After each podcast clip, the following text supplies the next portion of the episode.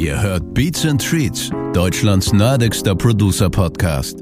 Mit The Breed und Gästen. Heute in der Show Filmkomponist Andreas Weidinger. Eine neue Folge Beats on Treats, Deutschlands nerdigster Producer-Podcast. Mein Name ist The Breed und ähm, ja, es hat natürlich wie immer viel länger gedauert als versprochen.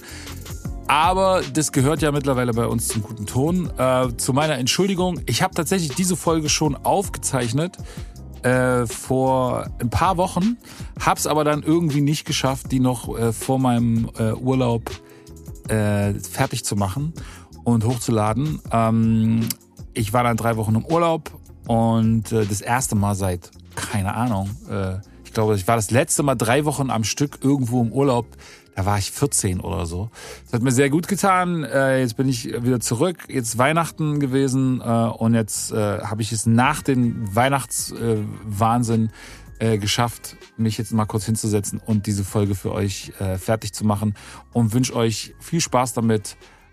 Und heute haben wir ein Thema, über das wir immer mal schon gesprochen haben in diversen Folgen, aber wir haben es eigentlich immer nur, wenn überhaupt mal angeschnitten.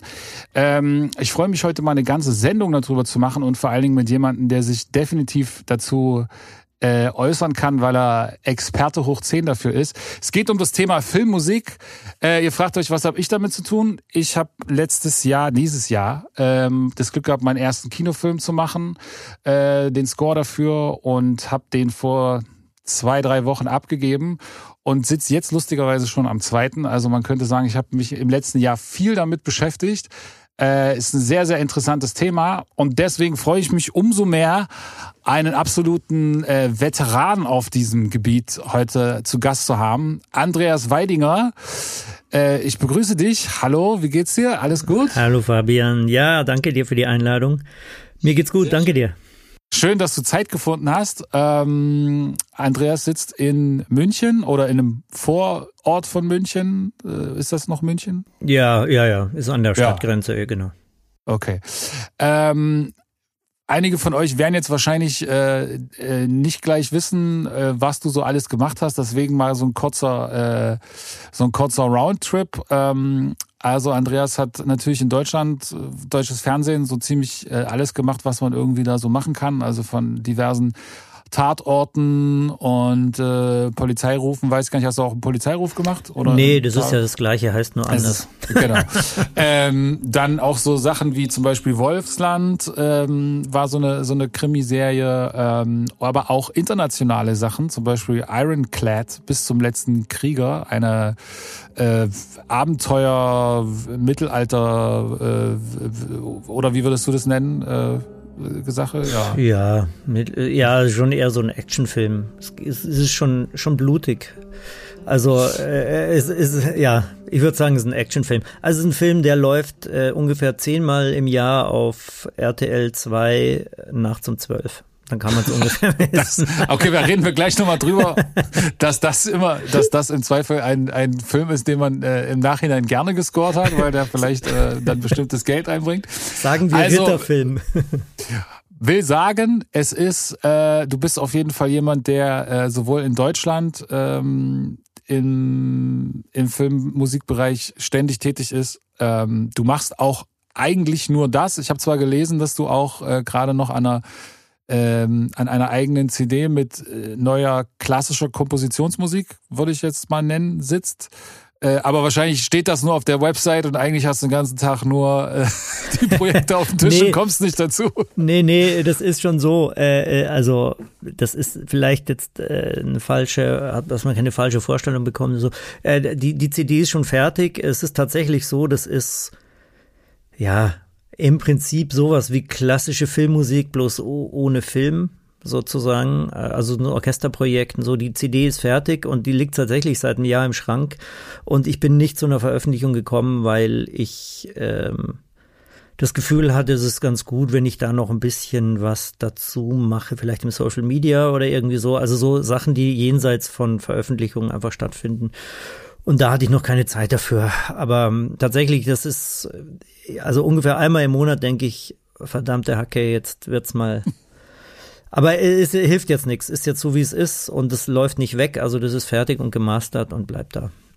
Aber will sozusagen sagen, dass du außer der, der Filmmusik jetzt nicht noch irgendwie nebenbei irgendwelche Pop-Projekte produzierst oder. Äh, äh, doch, tatsächlich mache ich das, das im Moment. Ähm, äh, das ist allerdings seit langem zum ersten Mal wieder. Ich produziere eine Mädelsband aus Hamburg, so eine Punk, deutsche, Deutsch-Punk, Deutsch-Rock. Band aus Hamburg. Ist, ist, das schon draußen oder seid ja, ihr noch ist schon draußen, ja. Äh, naja, also äh, interessant, morgen ist Release Day für die EP. Okay, magst du sagen, wie die heißen? Ja, Frau Paul heißen die. Frau Paul. Frau klar. Paul. Und die haben, die haben ja drei Singles raus. Morgen kommt die EP und das erste richtige Video, das erste Video, was es schon gibt, ist eher so ein bisschen zum Ausprobieren. Und das, also das mache ich tatsächlich noch, aber das ist jetzt, sagen wir mal, der Ausgleich für den Kopf. Ja. Oder so. Äh, das ist jetzt nicht meine, meine Haupttätigkeit oder so. Das mache ich aus sehr unterschiedlichen Gründen. Also das mache ich zum einen, weil es wahnsinnig Spaß macht, zum anderen, weil ich die Mädels total gern mag und für wirklich super begabt halte, auch was das Songwriting und die und die Texte angeht. Wir machen, also Texte machen die selber oder macht die die die Frontfrau selber, aber den Rest machen wir schon zusammen auch. Aber trotzdem, ich bin da total, bin total freue mich jedes Mal drüber, wie, wie, wie talentiert die sind sozusagen.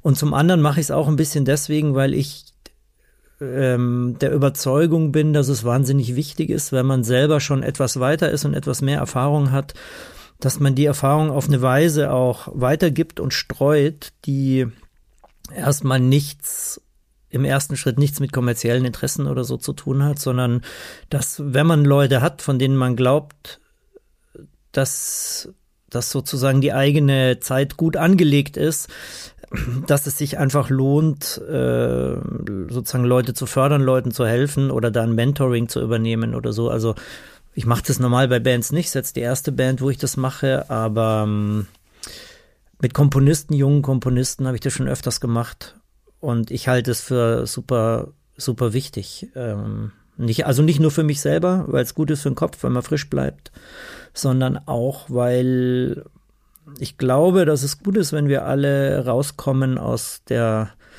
aus sozusagen dieser Isolations- oder aus dieser Blase, in der wir uns befinden, dass wir uns vernetzen, dass wir miteinander zu tun haben. Also wir kommen jetzt auf Themen, auf die werden wir nachher, das ist jetzt vielleicht ein bisschen weit hergeholt. Aber das ist so ein bisschen die, die, die Kurzgeschichte hinter Frau Paul. Morgen wird die EP veröffentlicht. Ich hoffe, dass im nächsten Jahr, so sieht's aus, die Mädels ein paar Support-Touren spielen können. Die haben dieses Jahr, glaube ich, schon 40 Konzerte gespielt. Ähm, okay. Genau. Und im Moment halt alles noch sehr klein. 30 Leute, 50 Leute, 100 Leute, mal 200 Leute, kleine Clubs und so. Ne, es ist gerade ja, aber nach Corona ist das ja auch quasi doppelt so viel, wenn man es, äh, ne, also es ist ja gerade auch schwierig für viele Bands überhaupt, äh, die auch etablierte Bands sozusagen wieder dieselben äh, Zuschauerzahlen zu generieren, wie sie das vor der Pandemie der Fall war. Ähm, deswegen. Ja, äh, nee, ich bin da, ich bin da ganz fein. Also solange die viel spielen und ich bin auch der Überzeugung, dass das kommt. Aber gut, das ist jetzt ein bisschen ein anderes Thema, aber das ist sozusagen, das mache ich tatsächlich noch neben der Filmmusik. Aber ansonsten bin ich im Prinzip hauptsächlich mit der Filmmusik beschäftigt. Aber wenn ich das mal sagen darf, ich, das fühlt sich für mich total absurd an, dass jemand mich einen Veteranen nennt. Aber ist okay, ist keine Kritik. nee, also, aus meiner, ist, aus, okay, lass uns, das stimmt, es stimmt. Also ein richtiger Veteran wäre wahrscheinlich äh, Günther Fischer oder so. Ne? Ich als alter Ossi bin natürlich ja, super ja, krass mit Günther Fischer ähm, äh, sozialisiert. Äh, ähm, und habe lustigerweise gestern ein Interview gesehen, äh, weil äh, Dexter und Max Herre da gerade so eine äh, Amiga-Compilation äh, gemacht haben, mhm. mit ganz viel auch Sachen von äh, unter anderem auch Günter Fischer. Und da haben die so ein, so ein so ein kleines Video gedreht und haben sich da mit äh, vielen alten ähm, Haudegen, unter anderem auch mit Günter Fischer äh, ja, unterhalten. Äh, und das ist eine der wenigen Interviews mit ihm. Ähm, aber du bist natürlich jetzt noch nicht in dem Alter von Günter Fischer, aber du bist trotzdem schon eine Weile dabei. Ähm, du hast äh, Fagott studiert und Musikkomposition, richtig? Wann war das? Mm. Oh je. Jetzt kommen wir zur Veteranenfrage. nee, ach, das ist, wann war das? Ich habe in, in Berlin habe ich studiert Schulmusik, also sozusagen Lehramtmusik. Das war um, ähm, kurz nach der Wende. Ja. Und äh, 90 vielleicht oder, oder sowas in die Kante, genau, in der Kante. Und äh, habe dann ähm, sozusagen auf Hauptfach Fagott sozusagen dort gewechselt. Also ich wollte eigentlich auch nie Lehrer werden, sondern ich wollte immer so eine Art Grundausbildung bekommen, eine gute Grundausbildung. Ich fand das immer, sorry, die Vorstellung fand ich komisch, ähm, wenn man sich mit Musik beschäftigt, sich nur mit einem Aspekt zu beschäftigen irgendwie. Also nur Komposition in Anführungszeichen nur, soll nicht abwertend klingen, aber ich fand es immer irgendwie, ich hatte immer so das Bedürfnis, ich kam aus der Band-Ecke und ich habe eigentlich damals für meine Verhältnisse ziemlich gut Gitarre gespielt, aber auch damit ein bisschen Geld schon verdient und so weiter. Und hatte aber immer das Gefühl, das ist mir alles zu wenig, ich will viel breiter aufgestellt sein. Und dann war dieses Lehramtsstudium irgendwie so ein cooles Studium, weil da hast du einfach alle Fächer. Da kriegst du sozusagen eine klassische akademische breite Grundausbildung. Und ähm, deswegen habe ich das mal studiert und bin dann gewechselt und habe dann sozusagen Fagott studiert und habe dann aber tatsächlich auch nur noch Fagott studiert. Also ich habe eigentlich sozusagen meinen Weg wieder verlassen, weil ich mich dann so aufs Orchesterspielen konzentriert habe. Habe sehr viel in Orchestern gespielt, dann war auch viel unterwegs damit und hatte aber immer so das Gefühl, ich muss an irgendeinem Punkt diesen Umstieg dann zum, zum Komponieren und zum Schreiben finden. Das war mir sozusagen von Anfang an schon klar. Und nachdem ich so das Gefühl hatte, ich hatte in allen möglichen Bereichen jetzt genug Erfahrungen gesammelt, bin ich dann tatsächlich, also quasi, ich glaube sogar buchstäblich zwei Monate vor meinem, meiner Abschlussprüfung habe ich es dann abgebrochen. Äh, auch das Lehramtsstudium und so weiter. Äh, nach fünf Jahren oder was. Äh, und bin dann gewechselt nach München, weil es damals in München ganz neu einen Filmmusik-Kompositionsstudiengang gab. Und da war ich sozusagen unter den ersten Studenten, also einer der ersten fünf oder sechs oder so. Und dann genau. hast du da noch mal Da habe ich dann noch mal drei, drei Jahre, zwei, Jahre, ja. zwei oder drei Jahre Komposition studiert und dann speziell auch Komposition für Film, genau.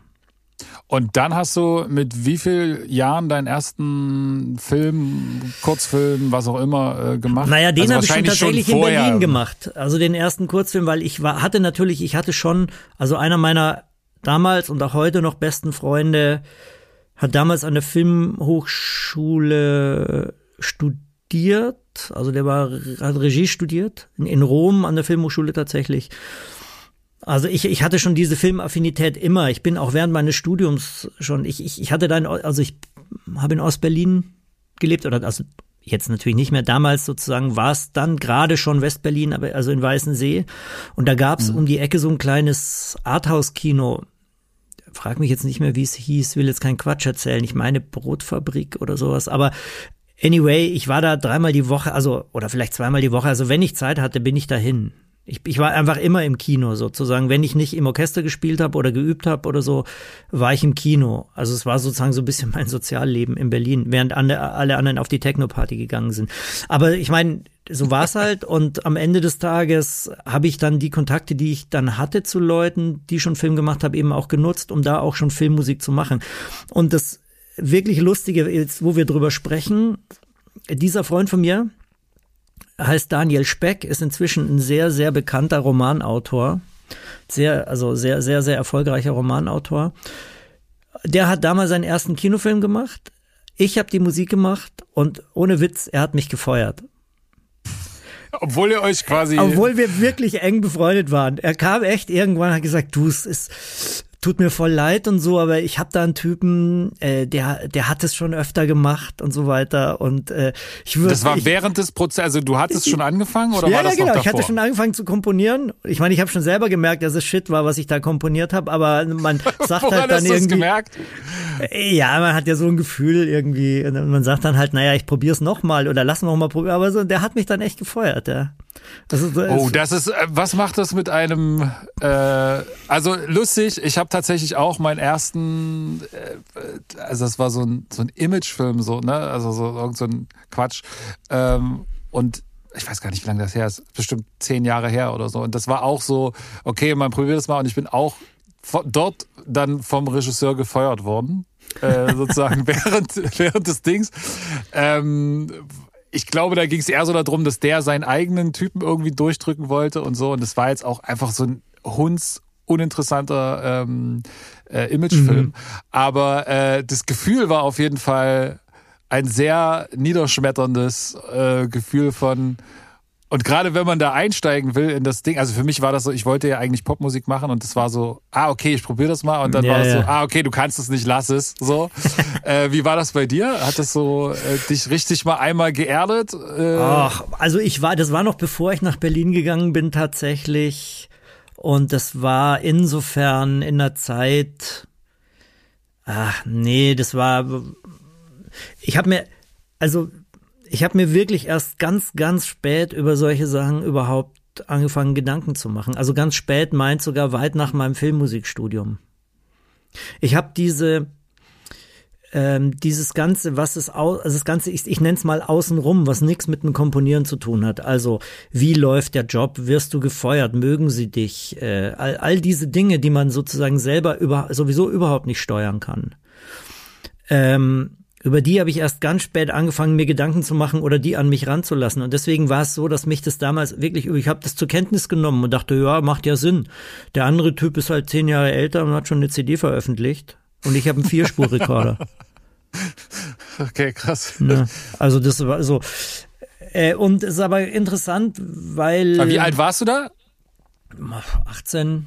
Okay. Okay, so. ja gut, also, aber deine Frage war ja, wie, wie früh bin ich damit in Kontakt gekommen? Und so früh bin ich schon damit in Kontakt gekommen und habe mich damit beschäftigt. Und als ich in Berlin war, ich weiß noch so ganz dunkel, dass ich kurz bevor ich dann nach München gewechselt bin, habe ich tatsächlich meinen ersten ernsthaften Kurzfilm komponiert. Auch den habe ich in Berlin komponiert, aber in München saß die Regisseurin. Weil dieser Freund wiederum hat mich einer anderen Regisseurin vorgestellt und die fand mich dann gut und hat dann so, aber es ist, wie soll ich das sagen, ähm, also die Wahrscheinlichkeit, dass jetzt aus diesen Dingen so eine riesen Verbindung rauskommt, die dann ewig hält und dann zu wahnsinnigen Filmen führt, das ist natürlich immer eine Legende, die man gerne erzählt, aber das ist jetzt, würde ich sagen, gar nicht so wahrscheinlich. Viel interessanter daran ist, dass man mit Leuten sozusagen einen Spirit teilt und dass du sozusagen langsam in so eine Community reinwächst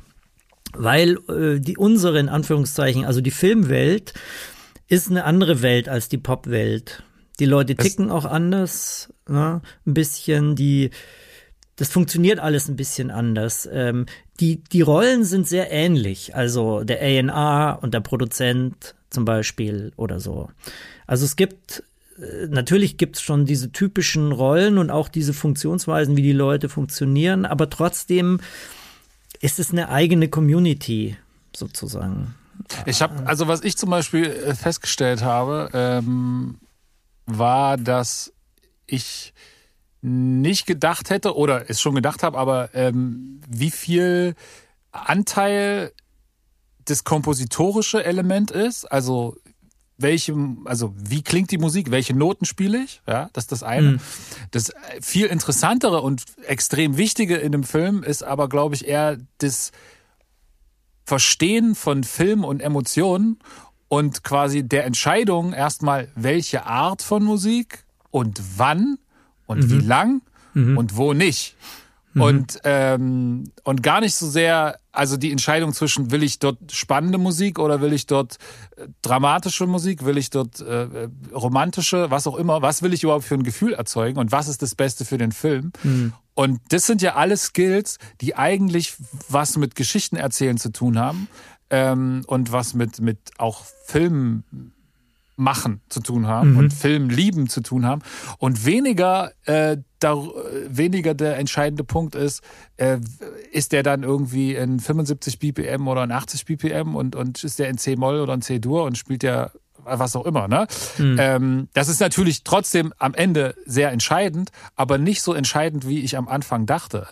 Äh, mhm. Und das ist, glaube ich, genau das, was du meinst, ne? Und das herauszufinden, zusammen mit dem Regisseur, mit der Regisseurin ähm, und dem, dem Cutter im Zweifel auch noch, äh, quasi herauszufinden, was ist jetzt tatsächlich überhaupt gebraucht. Und ich glaube, das ist was, was so klassische, ich sag mal, äh, Pop-Musiker oder Produzenten ähm, was die nicht zwangsweise mitbringen. Oder was etwas ja. ist, was man in jedem Fall sich äh, durch viel Erfahrung, dann wie du zum Beispiel, äh, für dich ist das wahrscheinlich viel, viel einfacher und viel leichter, sofort ähm, eine Essenz von diesem Film äh, zu, zu bekommen. Ja, also ich weiß nicht, ob es für mich einfacher oder leichter ist. Ähm, aber ich, ich gebe dir total recht und ich finde, das bringt total auf den Punkt. Auch den Unterschied zwischen den verschiedenen ähm, Bereichen, aus denen man kommt. Also ähm, bei mir ist es aber, glaube ich, eher so, es ist für mich sozusagen eine Selbstverständlichkeit. Ich denke zuerst an den Film und an die Geschichte und dann an die Musik. Insofern, ich mache ganz genau das, was du beschreibst, aber es ist nicht so, dass es mir leicht fällt. Also ich weiß nicht, wie es bei anderen Kolleginnen und Kollegen ist, also oder ich weiß es von ein paar, aber ich weiß natürlich jetzt nicht von allen. Und ähm, die Leute, die sehr viel machen, so, so wie ich eben, also viele Filme, viele Produktionen, die sozusagen auch viele Erfahrungen machen. Sag doch mal ganz kurz, was du so pro Jahr machst, damit die Leute so eine Vorstellung haben. Du hast, glaube ich, mal gesagt, so sechs Filme oder ja, so. Ja, also das ist mehr so im, ja, zwischen sechs und zehn Filmen im Jahr ungefähr. Es kommt ein bisschen da reden an. Wir, da reden wir aber über 90-minütige 90 Filme. Minütigen, Also das heißt, äh, oder über Kinofilm, ein Kinofilm ma- manchmal dann eher weniger, aber da reden wir über 90-minütigen Film, fiktional, also sozusagen keine Doku oder so- sowas. Ähm, da reden wir über wie viel Musik. Das ist natürlich immer pro variabel, aber wahrscheinlich. Film, naja, zwischen 30 und 45.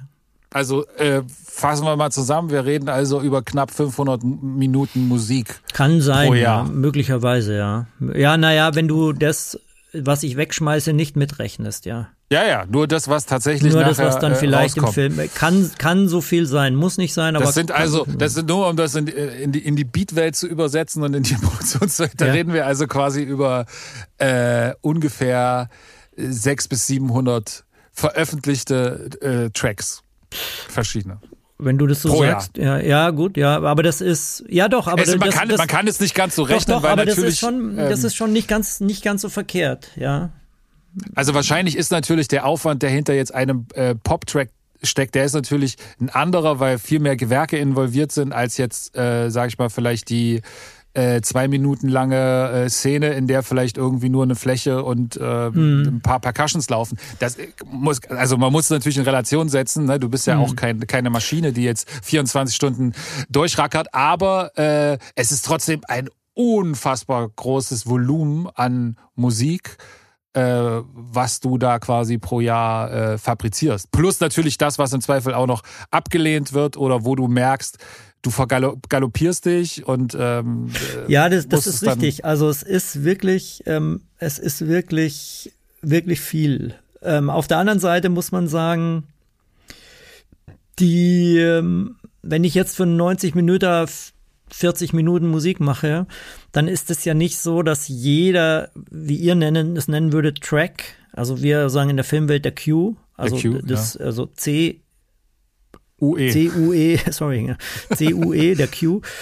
Ähm, also der Einsatz, sozusagen, wenn man so übersetzt, der Musikeinsatz. Ähm, nicht jeder Cue ist komplett anders und komplett neu, sondern wenn du für einen Film mal irgend, wenn du den Film, ich sag's mal, wir nennen es immer so, oder ich sag's immer so, scherzhaft, äh, wenn ich ihn geknackt habe.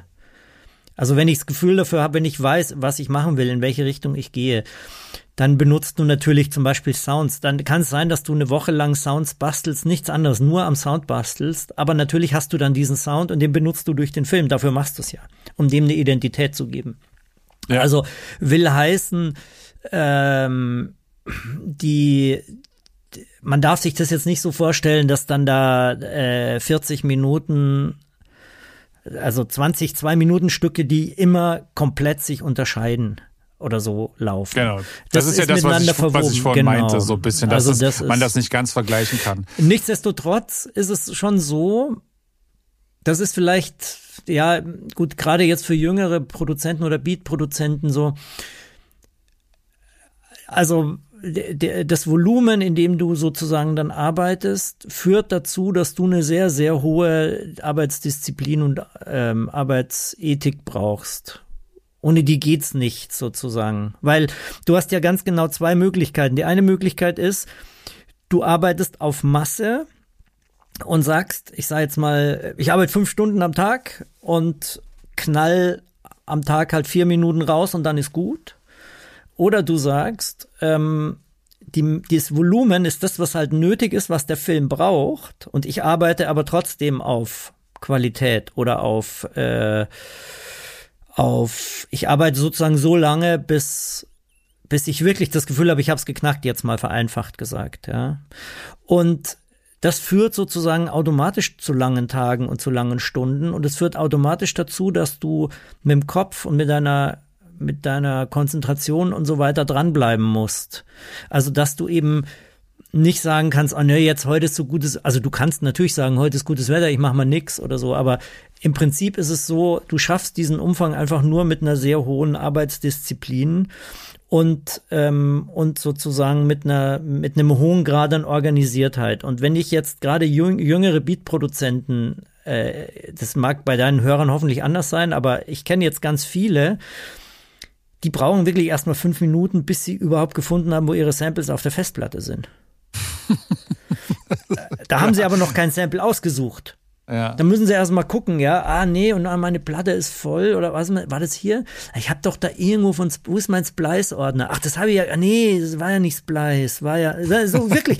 Also ich arbeite ja öfters auch mit jüngeren Leuten zusammen so oder die fragen mich nach irgendeiner Meinung oder irgendwie oder ich, ich, ich höre mir Tracks von denen an und sage irgendwie, du pass auf, überleg mal hier oder da und dann, ja, muss ich erst mal gucken und so. Und jetzt weiß ich gar nicht, wo. Scheiße, jetzt findet er mein Recording nicht. Ich hatte doch diese Sängerin aufgenommen. Da hat, das hat so einen komischen Namen. Und dann denke ich mir so, ey, Kollege, äh, weißt du so. Und wenn du natürlich so arbeitest, dann kommst du auf so ein Volumen natürlich absolut überhaupt nicht. Umkehrschluss heißt, wenn du viel Filmmusik machst, also ich kenne keine Kollegin, keinen Kollegen, der scheiße organisiert ist und viel Filmmusik macht. Mhm. Das geht gar also das nicht. Ist, das ist tatsächlich auch was, ähm, das ist natürlich jetzt in der, in der klassischen Musikproduktion, äh, nicht klassischen, in der Popmusikproduktion, damit man das nicht auseinanderbringt, ähm, gibt da natürlich auch Sachen. Ne? Du musst natürlich auch irgendwie von vornherein, äh, also ich bin da auch oft genug in die Falle getappt, dass ich quasi immer erstmal den kreativen Flow hab laufen lassen und manchmal passiert mir das auch immer noch. Äh, und dann erst im Nachhinein bei der Abgabe gemerkt habe, ah scheiße, jetzt muss ich ja erstmal alles dreimal umrouten, weil ich äh, irgendwie gar keine ordentlichen Stamps mehr abgeben kann fürs Mastering, weil das irgendwie alles kreuz und quer geroutet ist und sowas. Ähm, aber beim Film hat das natürlich alles nochmal eine andere Qualität von äh, Organisiertheit, ähm, weil das quasi auch alles noch äh, äh, genau mit dem, mit dem Timecode des Bildes passen muss und dann wird da irgendwie im schlimmsten Fall umgeschnitten und dann stimmt deine, stimmen alle Cues nicht mehr von, den, von der Position, weil dann irgendjemand den Bildschnitt geändert hat oder so. Und wenn du dann da schlecht organisiert bist, dann hast du auf jeden Fall ähm, erstmal also ich habe, glaube ich, alleine zwei Tage gebraucht, um dann für den Film, als es dann hieß, jetzt bitte alles abgeben für die finale Mischung, ähm, hat es äh, zwei Tage, glaube ich, gedauert, weil ich eben diese Prozesse gar nicht kannte und dann aus ganz verschiedenen Projekten mir irgendwie Sachen mhm. rausrechnen musste und dann gemerkt habe, ah shit, die habe ich schon viel zu viel auf, auf der Summe zum Beispiel drauf gehabt, ohne jetzt zu sehr ins Detail zu gehen ähm, und habe äh, und, und habe das halt dann aber auch fürs nächste Mal gelernt, weiß es beim nächsten Film, okay, ich muss es irgendwie gleich von vornherein besser organisieren.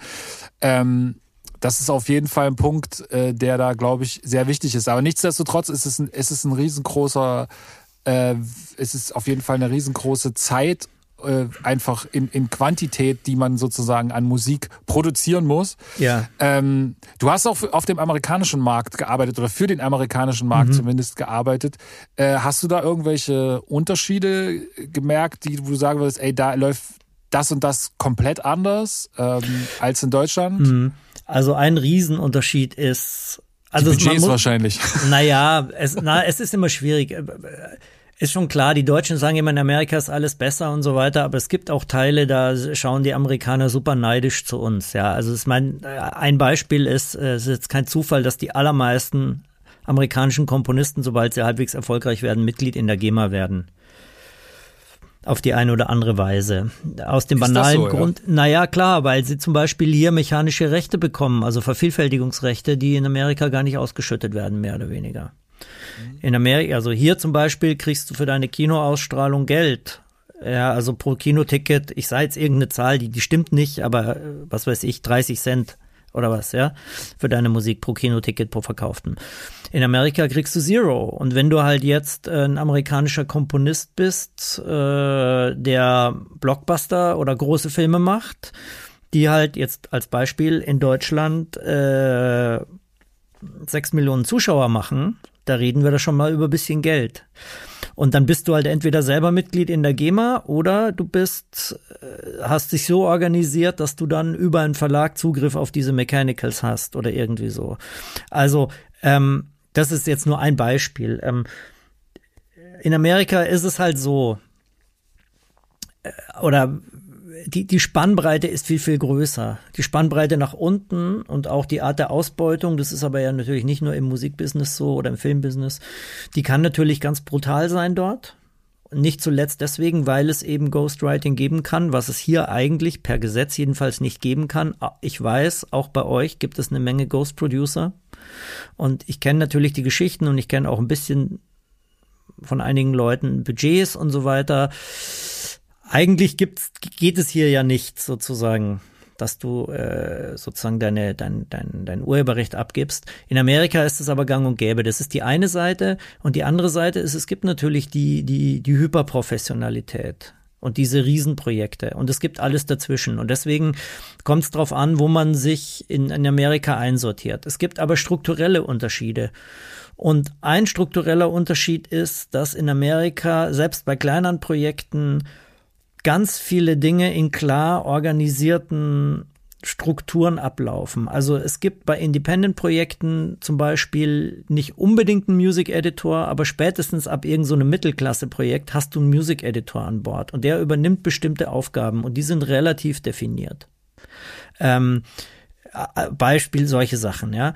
Ähm, also da, da gibt es, sagen wir mal, ähm, relativ also es ist einfach eine sehr professionalisierte Infrastruktur. So. Mhm. Und das ist bei uns schon wirklich anders. Also bei uns kann es dir passieren, dass du richtig große Produktionen machst in Deutschland und es geht zu wie einem Studentenfilm. Und ich, ich meine das wirklich auch so, wie ich sage. Ähm, das kann dir passieren. Das ist sehr überraschend.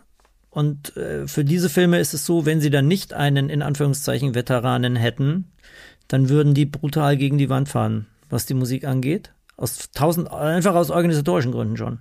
Also nicht nur in der Musik, sondern auch beim Schnitt und überall, ja. Also da gibt's Riesenprojekte, wo es de facto so ist, dass das Team sich selber organisiert, weil es die anderen nicht hinkriegen. Oder weil mhm. denen das gar nicht klar ist. Also sowas gibt's. Ähm, sowas wird es in Amerika nicht geben. Also jetzt mal so. Das ist ein Hauptunterschied. Der andere Unterschied ist, ähm, das Verständnis von dem, was Musik soll und was Musik beitragen kann in dem Film, ist auf der kreativen Seite ein ganz anderes. Also ähm, die Wahrscheinlichkeit, dass du Regisseurinnen Regisseure triffst, die wirklich, ne, also sozusagen verstehen, was Musik beitragen kann und dann auch entsprechend in eine kreative Auseinandersetzung gehen, also als Teil der Geschichte, als Teil des Films, die Wahrscheinlichkeit ist sehr hoch. Viel, viel höher, würde ich sagen, jetzt als in Deutschland. Umgekehrt ist es so, von der Business-Seite her, da ist es einfach eisenhartes Business. Also die jetzt alles, was mit Geld zu tun hat und mit Rechten und so weiter, die Produzenten, die, die mischen sich dann zwar möglicherweise ein in bestimmte kreative Fragestellungen, aber nur wegen der Kohle. Also weil sie dann denken, es lässt sich besser verkaufen oder sowas. Also was du hier hast, diese, diese Verknüpfung auch so, kreative Produzenten, Produzenten, die mit im, im, im Prozess mit dabei sind, die auch wirklich was beitragen können, die was beitragen möchten, die sich beteiligen wollen auch am kreativen Input oder sowas. Äh, das hast du dort viel, viel weniger sondern dort ist es einfach dann äh, sozusagen eine Frage der Excel-Liste, wenn es um, um die Produktion geht, sozusagen. Also das ist sozusagen so ein anderer struktureller Unterschied, würde ich sagen. Und ansonsten am Ende des Tages ähm, ist natürlich klar, wenn du in Amerika einen Blockbuster machst, dann verdienst du so viel Geld wie halt hier vielleicht in zehn Jahren verdienst du dort mit einem Film oder sowas. Aber das ist einfach der Tatsache geschuldet, dass der, dass der Markt auch so riesig ist und dass die sich alle dass die sich von sich aus sozusagen alle Märkte auch schon traditionell unter den Nagel gerissen haben. Und das ist bei euch ja noch viel krasser. Also bei euch, in Anführungszeichen, mhm. jetzt im Pop-Bereich oder Beat-Produzenten oder in, in diesem Bereich. Ähm, natürlich ist dieser ganze Bereich komplett von Amerika dominiert. Also Streaming hin oder her, ja. Noch viel brutaler. Also ich meine, wenn, wenn jemand schafft, irgendwo in, in den asiatischen Ländern noch ein Bein reinzukriegen, dann sind es die großen amerikanischen Studios oder Firmen oder Plattenfirmen oder sowas, ja als einzelner äh, Beat-Produzent hier kannst du mal Glück haben vielleicht und hast zufällig mal, kommst mal zufällig mit irgendeinem K-Pop-Künstler oder so in Kontakt, aber dass da, dass du das sozusagen wirklich, dass es da einen Markt gäbe, wo unsere jungen und auch geilen Produzenten und geilen Leute einfach ähm, wirklich auch aktiv unterwegs sein können, das ist ja eher unwahrscheinlich. Ja.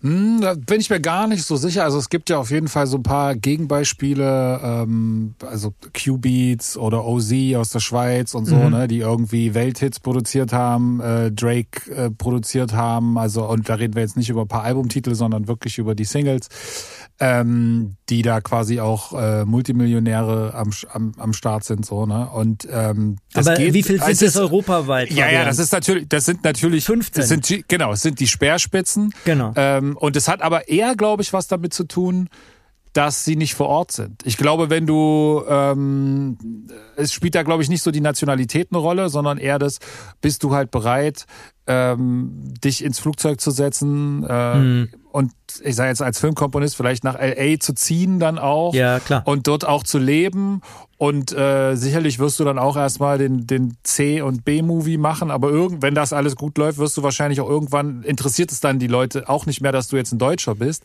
Ähm, aber das ist natürlich etwas, wo man dann halt ja nur für die Karriere sozusagen äh, dann irgendwo in ein anderes Land zieht und das mhm. ist glaube ich etwas, was einfach sehr sehr wenige bereit sind zu tun mhm. aus sehr berechtigten Gründen auch, hm. ja, Familie, äh, hm. soziale hm. Absicherung hm. etc. pp. Ich weiß nicht, ob es jetzt was damit zu tun hat, dass die, dass der Amerikaner dann sagt, oh, du bist kein Amerikaner und deswegen äh, supporte ich dich jetzt nicht. Das weiß ich nicht, wenn du sagst, das ist so. Ich glaube, dass es äh, eh so eine Multikulti-Kultur dort ist, das äh, also am Ende. du brauchst halt schwierig. halt Kontakte natürlich, ja, das ist klar. Also ich, es ist wirklich schwierig, weil ich war auch, ich war nicht so lange dort, ist mal der eine Punkt und der andere, weil ich war auch einer von denen, übrigens wie 90 Prozent, die ich kenne, bloß ich habe es halt viel früher gemacht, die dann gesagt haben, nö, ist nicht mein Ding, ich, ich, ich bleib da nicht sozusagen. Und die Produktionen, die ich von hier aus gemacht habe, ähm, die sind sowieso sozusagen so ein bisschen anders gelaufen, weil da war ich der Exot, da war ich quasi der Europa-Exot, der da mitmachen durfte. Mhm. Äh, Aber hast du, hast du auch in Amerika jetzt bei diesen ganz klassischen äh, das gibt ja da diese, weiß ich, jetzt nicht, diese Hans Zimmer Studios, wo dann irgendwie sieben, acht äh, oder noch mehr äh, Komponisten quasi mhm. sitzen und dann am Ende steht drauf Filmmusik composed und produced bei Hans Zimmer und am Ende haben das halt irgendwie ganz andere Leute dort gemacht und ich weiß nicht, wie das genau läuft, aber ich stelle mir das so vor, dass er dann so reinkommt und sagt, ja, das finde ich cool, äh, mach's mal noch ein bisschen lauter den Bass und dann habe ich es komponiert sozusagen. Mhm. Hast du da bei solchen Sachen auch äh, als als Zulieferer, äh, Ghost Producer gearbeitet? Ja, ja, ja. Ich, ja, ja. Kannst du da, darfst du da Sachen sagen oder? Mm, könnte ich, aber ich, äh, ja, wer, also ich, nee. Musst du auch nicht. Ich, also, ich sag's mal so, äh, meine, das, also ja, natürlich, ich könnte ein paar Sachen sagen, aber das ist eben auch wiederum nur meine kleine Erfahrung und so. Und ein Problem in dieser ganzen Geschichte ist ja, dass jeder immer sein Ding rausposaunt und dann sagen immer alle, ha, der XY war da und der hat erzählt, die Amerikaner sind so und so oder da läuft es so und so und so. Und das ist, finde ich, immer so ein bisschen schwierig, weil man kann, glaube ich, nichts grundsätzlich ableiten. Also zu dem, was du gesagt hast, kann ich nur sagen, meine Erfahrung war, jetzt mal ganz grundsätzlich, in solchen Strukturen, dass derjenige, der äh, dann den Hauptcredit hatte, auch tatsächlich in jeder Hinsicht berechtigt diesen Hauptcredit bekommen hat und auch dann den Komponistenhut auf hatte. Also so war meine Erfahrung. Selbst wenn ein, zwei, drei, zehn, 15, 20 Leute hintenrum dann tatsächlich diesen, dieses Orchester reinprogrammiert haben, möglicherweise, dann waren die Vorgaben und auch das, das, die, die, die Guidance, die man bekommen hat und so weiter, die waren so präzise und so, so als wenn derjenige das selber sozusagen komponiert hätte. Äh, bis hin zu den Themen, die aufgeschrieben waren und allem möglichen. Also das war jetzt meine Erfahrung. Ja? Also diese, ich, ich, ich kann die Erfahrung nicht teilen, dass dann da tausende von Arbeitsbienen eigentlich alles erfinden und einer erfindet nix, sitzt auf seinem Segelboot, trinkt Champagner und kommt dann mal kurz und sagt, super, ich war's. Mhm. Also diese Erfahrung habe ich nicht gemacht, so um es mal generell sozusagen, sondern ich habe die Erfahrung gemacht, dass diese Jungs diese, die waren, die am härtesten gearbeitet haben, die alles wirklich durchdrungen haben die jede Note kannten, wo keine Einzelnote überhaupt nur irgendein Studio verlassen hat, ohne dass die gesagt haben, das muss die sein oder mach doch mal hier ein F statt ein C oder warum gehst du hier auf, geh mal nimmer nicht D-Moll, ich habe dir zwar D-Moll in Sketch geschrieben, aber nimm, geh mal lieber hier mit der Modulation oder irgend sowas halt, ja. Ähm, also äh, das ist mal das eine. Ich kenne aber auch andere Geschichten, also es ich kenne Geschichten aus dem Serienbereich hauptsächlich, das ist durch Streaming natürlich hauptsächlich auch aufgekommen. Wo Leute angeblich, kann ich da aber nur dazu sagen, aber jetzt auch nicht in Los Angeles, ganze Batterien, also wirklich Factories sozusagen am Start haben und sie selber machen eigentlich nichts außer Geld zählen. Ähm, das kenne ich auch, aber es ist, wie gesagt, es ist ganz schwierig, die, ich weiß auch nicht, ob das sozusagen für uns alle dann, das hat anekdotischen Charakter und man kann sich dann so ein bisschen klar, also viel, viel interessanter ist für mich, wie machen die das denn eigentlich alle? Also wie sind die organisiert? Mit welchen Tools arbeiten die? Auf ja, was ja. achten die? Voll. Warum macht der XY oder die XY diesen Blockbuster auf diese Weise? Also warum, warum haben sie sich dafür entschieden, in einen 120 Minuten Film 110 Minuten Musik reinzumachen? Ja. Sowas. Also das sind für mich sozusagen die interessanteren Fragen. Und die, alles, was sozusagen hinten dran hängt, ist für mich eher eine Frage von, ja, dann lass uns doch mal überlegen, wie machen wir es hier, weil ganz ehrlich, ich kenne diese, diese Strukturen kenne ich hier auch. Mhm. Und ich finde die, in Amerika ist es wenigstens in Anführungszeichen legal. Hier ist es halt schlicht nicht legal, so eine Struktur zu haben. Und das ist für mich dann eigentlich interessanter zu sehen, was machen wir denn hier? Was ist eigentlich mit den ganzen Ghost-Producern? Warum kriegen die denn, also wenn sie schon keine GEMA kriegen, warum kriegen sie denn nicht, wenn das ein Millionenseller wird, dann immer noch regelmäßig irgendwelche Beteiligungen wenigstens, um wenigstens irgendwie in eine Art von angemessene Vergütung zu kommen oder sowas. Also das sind für mich dann eigentlich die interessanteren Fragen als jetzt die Frage, beutet der XY in New York City seine ja, ja. fünf jungen du hast, du hast, ne? du hast völlig recht. Das, äh, ich wollte da jetzt Aber ich wollte dir das nicht, ich wollte dir das nicht malig machen. Also versteh mich nicht Nein. falsch. Keine Kritik an deiner Frage, aber das ist der Grund, warum ich da so zurückhaltend bin, so ausführlich äh, sozusagen drüber zu berichten, weil ich finde, dass man den Fokus auf was Falsches setzt, sozusagen dann. Mhm. Völlig richtig, völlig richtig. Du hast, du hast völlig recht. Deswegen lass uns mal tatsächlich inhaltlich kommen, weil eigentlich wollte ich mit dir auch lieber mhm. über inhaltliche Sachen reden. Ähm, ich habe mir dein letztes Projekt, also zumindest das, was als letztes rauskam, ähm, das war die Serie Lauchhammer mhm. äh, auf der ARD, glaube ich, ja? Ne? Mhm. ARD war das. Das ist quasi ein sechsteiliger Krimi, mhm. Krimi-Thriller, würde ich mhm. vielleicht nicht sagen, vielleicht eher Krimi-Thriller, keine Ahnung. Ähm, und äh, geht um einen Mordfall in der Lausitz und ähm, ist ja so ein, sagen wir mal, ein relativ klassischer deutscher Krimi, ähm, der über sechs Folgen geht, so Tatortmäßig, vielleicht, um damit so die Leute ein bisschen einordnen können.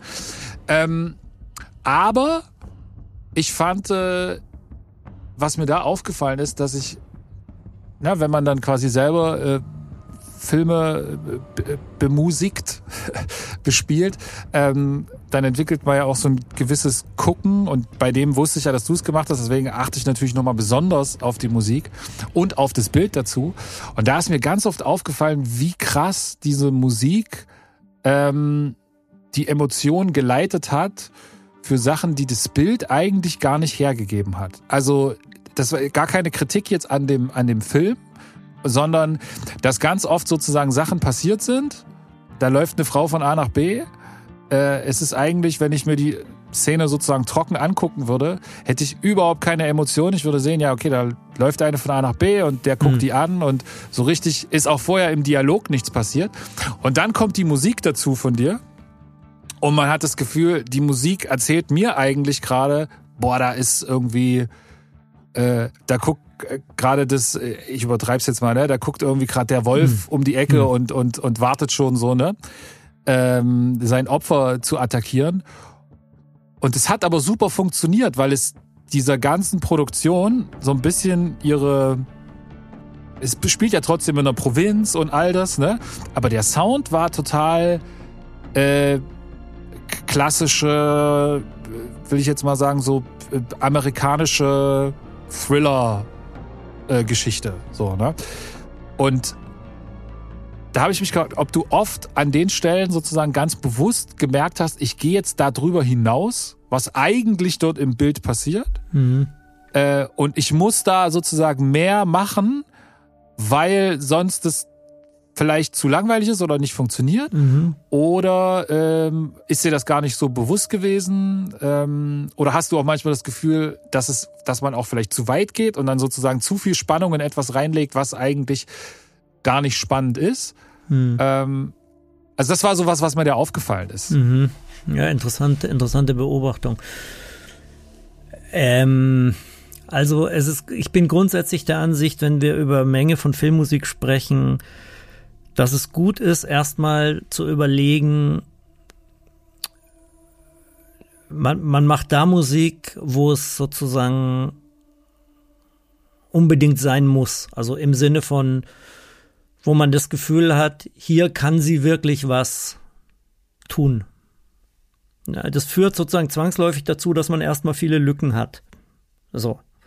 Also, weil es gibt, ehrlich gesagt, wenn Filme gut sind und gut funktionieren, und bei Lauchhammer war es so, der hat ohne Musik besser funktioniert, als man sich jetzt im Moment vorstellen kann, wenn man es mit der Musik hört, sozusagen. Dann kommt man und dann nimmt man die paar Stellen, wo man sagt, na, hier muss jetzt auf jeden Fall was. Oder hier habe ich eine gute, also hier glaube ich, da wäre es super, weil dann könnten wir das nochmal so ein bisschen rausholen oder das irgendwie rausarbeiten. Und dann bleiben doch viele Lücken, äh, wo man erstmal nichts macht, sozusagen, wenn man sozusagen so rangeht. Und das finde ich einen, einen ganz interessanten Ansatz erstmal. Jetzt ist es aber so, was du beschrieben hast, also akademisch, als ich studiert habe äh, vor 700 Jahren, war, war dieses, gab es dieses schöne akademische Wort der Grundfunktion von Filmmusik polarisieren, nennt, nannte sich das. Also es bedeutet eben ein an sich neutrales Bild mit der Musik irgendwie einzufärben. Das Interessante ist jetzt, dass man genau in den Momenten die Stärke von Filmmusik ja benutzen kann. Genau. Also das ist ja genau das, was Filmmusik machen kann. Ne? Und bei Lauchhammer war ein, ein Schlüssel dafür, dass das überhaupt, äh, also Lauchhammer hat ganz viel, diese Geschichte Lauchhammer, also diese, diese Serie, ne, besteht aus ganz vielen einzelnen Charakteren und Biografien, die irgendwie dann mal zusammenkommen und die mindestens genauso eine Rolle spielen wie dieses Krimi, Element oder Thriller-Element. Also äh, die Frage, wer war's, zieht sich zwar wie ein roter Faden durch, spielt aber in vielen Teilen, gerade in den mittleren Teilen, gar keine so große Rolle mehr, sondern viel wichtiger ist oder viel interessanter ist zu sehen, ah, wer tritt denn da auf? Was hatte der, was hat der für eine Funktion oder was lernen wir hier? Vielleicht, keine Ahnung, was sehen wir hier von der Region oder äh, welche Fragen werden hier noch aufgeworfen jenseits des Krimis? Das bedeutete für, für uns, also ich habe es zusammen mit meinem Freund Christoph Zirngiebel gemacht, Freund und Kollegen. Ähm, Ihr habt das auch innerhalb von drei Wochen gemacht. Ne? Ja, also, genau. Äh, oder übrigens ja, ist die äh, für für alle, die jetzt sagen so, ja okay, aber ihr könnt das auf jeden Fall alles, zumindest wahrscheinlich noch ein paar Wochen und Monate in der äh, ARD-Mediathek genau. nachgucken. Äh, ARD-Mediathek kann man die sechs Folgen gucken. Der Soundtrack ist auf Spotify, genau. Wir haben das, also wir hatten insgesamt für alles fünf Wochen, glaube ich, Zeit, haben zwei Wochen ungefähr uns genommen zum Konzeptionieren und zum Aufnehmen, Sounds aufnehmen, abgleichen, ähm, erst im Kleinen, dann über eine große Linie und dann haben wir ungefähr in drei Wochen Pi mal Daumen, ja, das dann äh, komponiert. Also ich glaube, ja, Ich glaube, von der ersten Kontaktaufnahme dann bis zum Mix waren es, meine ich, fünf Wochen oder sowas. Genau. Das ist auf jeden Fall äh, brutal wenig äh, Zeit. Ja, ist brutal wenig Zeit, ja. Und umso wichtiger war es uns aber, also nicht nur uns, sondern eben zusammen mit dem Regisseur äh, Till Franzen, dass wir sehr schnell uns auf zwei, drei ganz grundsätzliche Fragestellungen festgelegt haben und geeinigt haben auch. Also die erste Fragestellung war, äh, ist es ein Ort, ist es ein Sozialdrama oder ist es ein Krimi oder ein Thriller? Und auf was, auf was habt ihr euch geeinigt? Ja, auf letzteres. Ja, genau. Das und, hört man dann auch im Genau. In und das Filmmusik. hat dann bedeutet, dass wir sehen müssen, dass wir an bestimmten Stellen äh, konsequent spüren lassen, dass die Bedrohung natürlich noch da ist und dass die Fragestellung, um die es ja eigentlich auch geht, also die uns durchführt, dass die jetzt nicht weg ist, nur weil wir jetzt mal eine Viertelstunde irgendwo in der Reihenhaussiedlung verbracht haben, in irgendwelchen Familiengeschichten oder so. Also irgendwelche ist nicht abwertend, sondern einfach, wenn die nur weil die Geschichte jetzt abgewichen ist so ein bisschen ja. oder den den den der ist sozusagen der die Grundidee soll bleiben. Also das war sozusagen eine Folge daraus. Und dann war die Frage, in welchen Momenten macht es Sinn, das zu machen? Da gibt es nämlich Momente, da haben wir es gelassen. Und da gibt es Momente, da haben wir es gemacht. Also wir hatten es, der Regisseur hätte gerne gehabt, dass es noch viel mehr ist. Also an viel, also er, wie er es immer sagte, dieses atmosphärische, äh, untergründige Brodeln oder so. Mhm. Der hätte gerne gehabt, dass durch den ganzen Film äh, immer was ist so diese, ja, diese, ja. so und dann möglichst experimentell und so. Und wir haben dann irgendwann ihm versucht zu erklären, dass das ist das ist wie die Geschichte mit du isst zu viel Schokolade, ja? Also du kannst du die halbe Tafel kannst du mal schnell wegputzen, das geht schon irgendwie, aber nach der ganzen Tafel, die du in fünf Minuten gegessen hast, fühlst du dich kurz gehypt Zuckerschock, alles. Aber ehrlich gesagt, so richtig geil ist es nicht. Und so richtig und gut vor allen Und vor allen Dingen ist dann, wenn dann einer, also bei mir, ich bin ja ein großer Lakritze-Fan, wenn dann ja. einer kommt und dir dann danach noch die, das, das Stück Lakritz-Schokolade hinlegt, dann ist der Hype da drauf nicht mehr so groß. Nee, genau. Also wenn dann, dann quasi, wenn dann wirklich der Exakt. Mörder um die Ecke kommt, genau. dann ist sozusagen Exakt. der Moment schon weg. Genau. Ja. Genau, dann ist so. Dann tritt und und was willst du machen jetzt? Zwei Tafeln Schokoladen hinlegen, vier Kilo Lakritz. Ach, es geht ja irgendwann. Und es ist klar, selbst du als Lakritzliebhaber nach einem Kilo Lakritz übergibst du dich. Das geht nicht mehr weiter. Also äh, sozusagen äh, weiß nicht, kann man jetzt alle möglichen Begriffe dafür finden oder im Sport nennt es vielleicht Belastungssteuerung oder sowas, ja.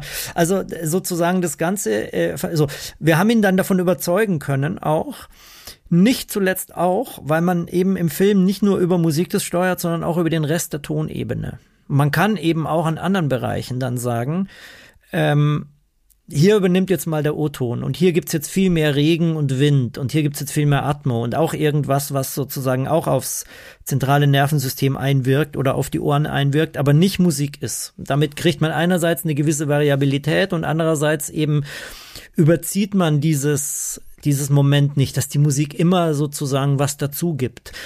Das heißt, ähm, was du beschrieben hast, ist, ist ein bisschen eine Konsequenz aus dieser Überlegung. Ja, jetzt haben wir die klassische Diskussion: Ist es zu viel gewesen oder nicht? Wir ich, ich hatte nicht wissen. das Gefühl, dass es ja. zu viel ist. Ich hatte nur tatsächlich, und das auch nur, weil ich ganz bewusst darauf geachtet habe. Ne?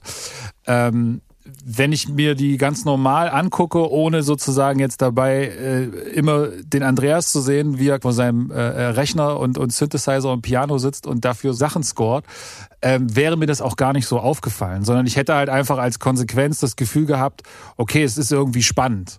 Ähm, und genau hier, ne, das ist auch so ein Teil, äh, das gerade bei so Serien, ne, die dann sozusagen eine Geschichte erzählen, die sehr über sechs Teile geht und ganz viele Nebengeschichten, so das ist ja ein ganz typisches Phänomen auch bei diesen ganzen Netflix-Produktionen und so, ne, mhm. ne, dass dann tausend Nebengeschichten passieren. Und ähm, da muss man natürlich dann irgendwie gucken, dass man trotzdem den Fokus behält. Und das ist was, das macht total Sinn für mich, äh, dann zu sagen, ja, dann muss die Musik trotzdem mich immer wieder daran erinnern, dass wir hier da gerade einen Crime-Thriller gucken Genau. und in nicht ein äh, Sozialdrama. Genau, So, ne? genau. Und äh, das, das ist ein ganz spannender Punkt. Andere Frage, gehst du denn bei, ähm, also das hatte ich zum Beispiel bei, bei dem Kinofilm so oft, dass, den, ich nehme an, das ist ein ganz klassischer Anfängerfehler, ähm, dass dann der, der, der äh, Cutter zu mir zum Beispiel gesagt hat, ähm, ja, das ist alles ganz geil, aber lass mal, äh, steig mal zehn Sekunden später ein.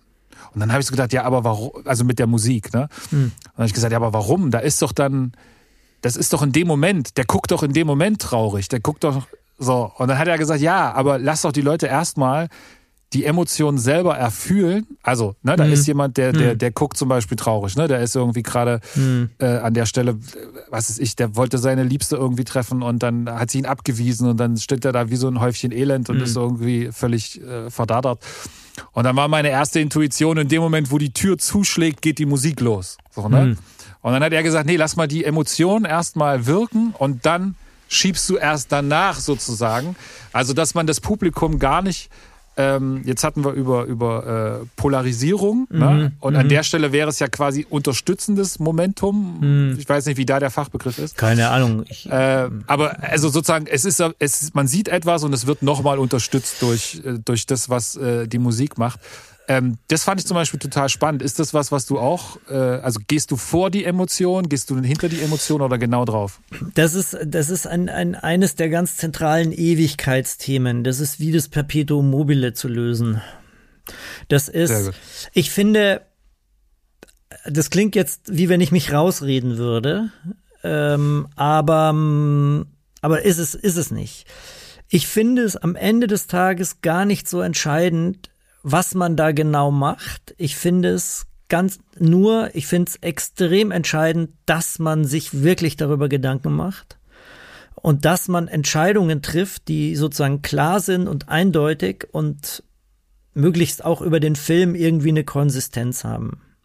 Also ich finde nichts schlimmer, als wenn man Filme sieht und hat das Gefühl, das Spotting, also das ist ja, worüber wir reden, das Spotting bedeutet, wo liegt die Musik, wo fängt sie an, wo hört sie auf. Das Spotting is random. Mhm. Weil nach dem, also ich kann das, wenn ich Filme ansehe, kann ich es dir wirklich nach einer Viertelstunde sagen, ob da jemand sich Gedanken drüber gemacht hat oder nicht. Meistens schon nach zehn Minuten oder so. Manchmal ist es nur ein Ausrutscher oder irgendjemand hat in der Mischung noch was verschoben, aber so nach zehn Minuten, Viertelstunde hat man es eigentlich ganz gut im, äh, sieht man's. Und Das kannst du tatsächlich, also du, du, du checkst dann sozusagen schon, äh, wenn du einen Film siehst, verstehst du dann schon, was ist das Muster, nachdem der Komponist oder im Zweifel Ja. der Regisseur gesagt hat, da muss Musik hin. Also Genau. wir, wir begleiten immer eine Person Zum oder Beispiel- wir begleiten Ja. eine Emotion oder wie auch immer. Okay. Ja, Und guckst du auch jeden Film so? Also kannst du Filme gar nicht mehr. Nee, nee, äh, nee. Ich gucke jeden gucken? Film als ich bin ein, ein total kritikbefreiter, äh, kritikloser Zuschauer. Immer. Aber wenn Aber ich Filme wenn- nachher analytisch gucke, ich gucke Ja. Filme halt zwei oder dreimal dann. Ja. Oder dann halt 20 Minuten zwei oder dreimal. Dann gucke ich genau auf solche Sachen. Das ist jetzt weniger das, was du gesagt hast, dass die Musik immer die gleiche Funktion hat. Das ist mehr, dass man spürt, bei der Szene haben sie sich so entschieden, bei der haben sie sich halt so entschieden und bei der haben sie sich so entschieden. Und am Ende des Tages führt es aber dazu, dass es nicht wirklich in den Fluss kommt. Sozusagen.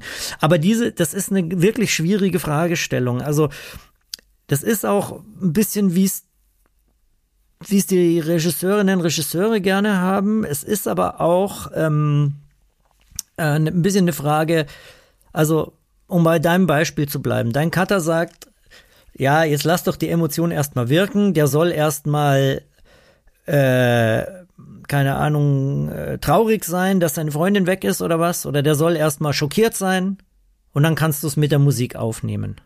Ja. Jetzt weiß ich nicht, kenne den Film nicht, Gibt's also gibt's diese Emotion, die der Cutter meint, da zu sehen überhaupt? Also es gibt ja Schauspieler, die schauen dann in die Kamera und du denkst dir irgendwie, was machst du da eigentlich? Oder was, das soll jetzt traurig sein? Oder, oder auch im Schnitt, ja, denkst du irgendwie so, was, was machst du denn? Da gibt's einen Schnitt und dann gibt's aber noch nicht mal irgendwie ein Close-up oder eine halb, äh, irgendwie eine, eine, eine amerikanische oder, oder irgendeine Einstellung, wo man diese Traurigkeit auch wirklich sehen kann. Oder ein Schauspielerin, Schauspieler schaut ausdruckslos in die Kamera und schafft es eben nicht, diese Traurigkeit mit dem Gesicht auszudrücken. Oder es gibt andere Schauspielerinnen, Schauspieler, da siehst du ein Close-up und die halbe Geschichte ist schon erzählt, weil sie einfach das so krass drauf haben, mit, mit ihrem Gesichtsausdruck das schon zu regeln oder mit einem Augenaufschlag oder so. Und von diesen Kleinigkeiten hängt's eben auch ab, wo du das Gefühl hast, jetzt will ich setzen. Wenn die Schauspieler oder der Schnitt oder die Einstellungen, die Kamera, wenn die das alles so bringen, dann ist es vielleicht sogar so, dass du die nachher entscheidest, sagst, ja, lass ich die Musik komplett weg, auch wenn ich weiß, da wäre was schön vielleicht oder es würde, würde gut funktionieren, weil funktionieren tut ja immer alles irgendwie unter, unter, unter Bewegtbild. Aber ich entscheide mich dafür, die komplett wegzulassen, damit ich diesen Moment, diesen starken Moment sozusagen dem Schauspieler, der Schauspielerin schenke und damit, weil es viel stärker ist, als wenn ich noch noch was versuche zu kommentieren oder zum Beispiel, ja. Und deswegen finde ich, es ist bei jedem Film anders und es lässt sich nicht grundsätzlich äh, äh, beantworten. Aber eine Überlegung dazu, die, die ich sehr, sehr wichtig finde, ist, man muss sich ganz klar machen, dass man mit jedem Musikeinsatz, egal was man macht, eingreift in die Erfahrung, Erfahrungswelt der Zuseher, der Zuseherinnen und Zuseher. Also jede Musik, die da kommt, macht was. Was sie macht, ist wieder was anderes jetzt und ob es das macht, was man sich vorgestellt hat. Aber jede Musik macht das. Übrigens auch jeder Schnitt. Also ich lache immer sehr, wenn mir Leute erklären wollen, Regisseurinnen oder, oder auch Cutter sehr gerne, Cutterinnen, ja, ich mache das mit der Musik, da bin ich immer sehr vorsichtig, weil ich möchte die Menschen nicht manipulieren. Und ich denke mir immer, ja, äh, genau. Und mit dem Schnitt machst du ja ganz genau das. Du manipulierst, ja. Also die Kamera schaut nach links, dann kommt ein Schnitt und plötzlich sind wir eine Woche später in der Geschichte in einem ganz anderen Setting und die Kamera schaut nach rechts. Du hast zwei Wochen überspringen, äh, übersprungen. Natürlich, was ist denn das sonst als die klassische Manipulation der Zeitebene und der Zeitwahrnehmung? Also, oder eine Kamera, die an irgendwas, was gefährlich ist, wild ranzoomt oder wild wegzoomt. Das ist natürlich äh, warum? Um diesen Moment zu verstärken. Und warum verstärken? Weil man möchte, dass die Zuseher auf jeden Fall diesen Moment auf eine bestimmte Weise wahrnehmen. Und das ist natürlich der Kern der Manipulation, dass ich künstlerische Mittel anwende, um sicher zu sein, dass ein bestimmte, eine bestimmte Wirkung erreicht wird. Das heißt, Film ist Manipulation, Punkt, so ist halt, ja. Ähm, also fiktionaler Film zumal jetzt mal, Dokumentarfilm kann man noch drüber reden. Das heißt, alles, was wir machen, ist irgendwie eine Art von Manipulation und ein Eingriff. Da kommen wir nicht drum rum. Und die Frage ist doch jetzt nur, wie und wo machen wir das sozusagen? Also in welche Richtung? Und wir wollen ja sozusagen hoffentlich im guten Sinne manipulieren. Wir wollen hoffentlich keine bösen Gedanken transportieren und wir wollen hoffentlich die Zuseher nicht zu was Bösen anstiften und wir wollen sie hoffentlich nicht in einem Film emotional manipulieren, der fragwürdige Botschaften äh, vermittelt. Das heißt, wir wollen sie, sie sozusagen in Anführungszeichen manipulieren, um ihnen das größtmögliche Erlebnis, äh, emotionale Erlebnis zu ermöglichen, um, um sozusagen die Geschichte, die wir erzählen wollen, möglichst stark wirken zu lassen. Und, und das ist eigentlich die Fragestellung, die dahinter steht. Alles andere ist jetzt sozusagen nur in Anführungszeichen die technische Umsetzung. Also die Frage ist jetzt, setze ich die Musik sehr spät ein? Ähm, und, und setze immer darauf, dass die Schauspieler zuerst da sind und, und alles initiieren und die Musik nimmt es dann auf. Dann ist für mich die Fragestellung, die ich mir stelle, ist das Erlebnis nachher, wenn ich den Film sehe, auf diese Weise intensiver? Oder ist es intensiver, wenn ich mit der Musik immer leicht vor der Szene vorbereite und dann auf den Peak der Szene die Musik rausnehme, zum Beispiel? Oder ist es intensiver, wenn ich eine Szene vorbereite und dann direkt mit der Szene mitführe? Also kann man sich vielleicht so vorstellen, dass ich die Zuseher an der Hand nehme und von Beginn der Szene bis zum Ende der Szene durchführe. Also wenn man sich jetzt bildlich vorstellt, eine Szene beginnt ähm, und irgendwann startest du die Musik. In dem Moment, wo du die Musik startest, nimmst du sozusagen die Zuseher an der Hand und führst sie ganz leicht in irgendeine Richtung. Oder vielleicht auch ganz stark. Oder in einem Actionfilm, du schubst sie irgendwo hin. Du sagst hier lang, bang, bang, bang, bang. So. Ähm, und die Frage ist, wann fängst du das an, sozusagen, die Zuseher da an die Hand zu nehmen? Ähm, und, und das wäre für mich sozusagen das Kriterium zu entscheiden, steige ich da ein oder steige ich erst später ein? Und das Ganze dann nicht nur auf die einzelne Szene, sondern eben auf den ganzen Film. Es kann eben sein, dass ich, also Lauchhammer, du, weil du Lauchhammer gesagt hast, wir, die ersten zehn Minuten von Lauchhammer hatten durchgehend Musik. Durchgehend. Weil wir das Gefühl hatten, ähm, wir müssen jetzt echt mal so richtig den Ton setzen und die Leute müssen nach zehn Minuten das Gefühl haben, the evil is always and everywhere und weiß ich nicht, also es, es kann immer alles passieren, so.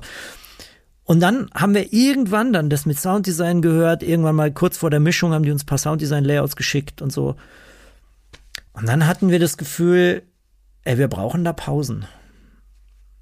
Wir brauchen Pausen, weil wenn wir uns, wenn wir sozusagen nie in die reale Ermittlungswelt gehen, dann haben wir nie die Verknüpfung von der emotionalen Bedrohung sozusagen, die praktisch immer da ist, und dem, dass es um eine reale Geschichte geht und um reale Menschen, die jetzt miteinander was zu tun haben und ein reales Problem lösen wollen. So.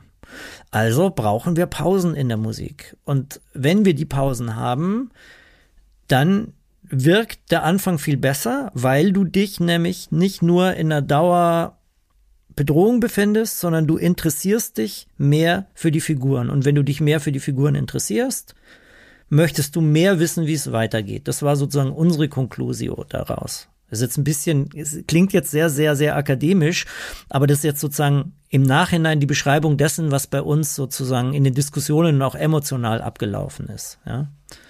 Das hat jetzt, das hat jetzt äh, wunderbar sozusagen zu dem zu der allerersten Geschichte, die ich ganz am Anfang erzählt habe, gepasst. Und zwar, wie viel mehr äh, das Gewicht beim, bei der Filmmusik darauf liegt, wann, wo, was, äh, oder ne, anstatt das mhm. genaue, welche Note und welches Instrument oder so, sondern tatsächlich dieses wann und wo und wie lang und all das und warum. Das Warum vor allen Dingen. Das ist, da, und das, ist die das ist, Frage. Und ich glaube, und ich glaube, dass das eigentlich der, der einer der wichtigsten Skills ist, die man quasi haben muss, wenn man Filmkomposition macht.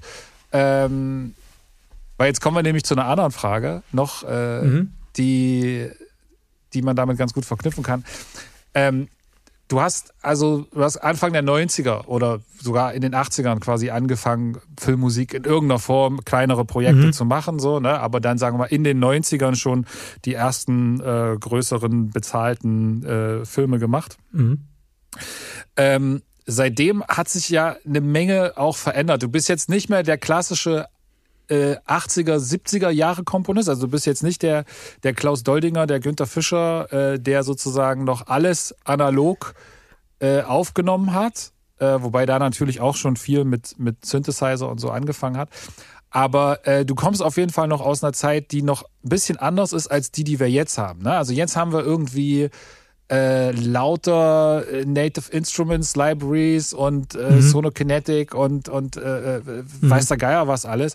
Und wo ich ganz oft das Gefühl habe, dass wenn ich mir Krimiserien angucke, auch gerade deutsche, aber auch amerikanische, dass ich ganz oft das Gefühl habe, dass da wenn man dann diese, diese Libraries kennt, so denkt, okay, das klingt irgendwie auch so, als hätte da jemand auch einfach nur so hier und da ein paar Presets abgefeuert und also zumindest ein Teil davon ist sicherlich ganz oft sehr Preset äh, mhm. äh, orientiert. Mhm. Das hat was damit zu tun, dass man im Zweifel, äh, ohne dass ich dir das jetzt bei, bei, bei Lauchhammer nee, unterstellen würde, ja, aber dass alles man gut. quasi auch nur drei Wochen Zeit hat, um irgendwie, was sind das am Ende, äh, sieben Stunden äh, oder wie lange ist da eine Folge? 50 Minuten, glaube ich. Äh, fünf, fast vier, ja, ja, sowas, ja, ja. Also genau. das sind am Ende irgendwie fünf Stunden ähm, Film. Film, die irgendwie mit viel Musik bebildert sind. Mhm. also Hast du das Gefühl, dass da was sich verändert hat? Und weil das halt auch so ist, dass man sozusagen viele Sachen mittlerweile, ne, also wenn du irgendwie einfach nur ein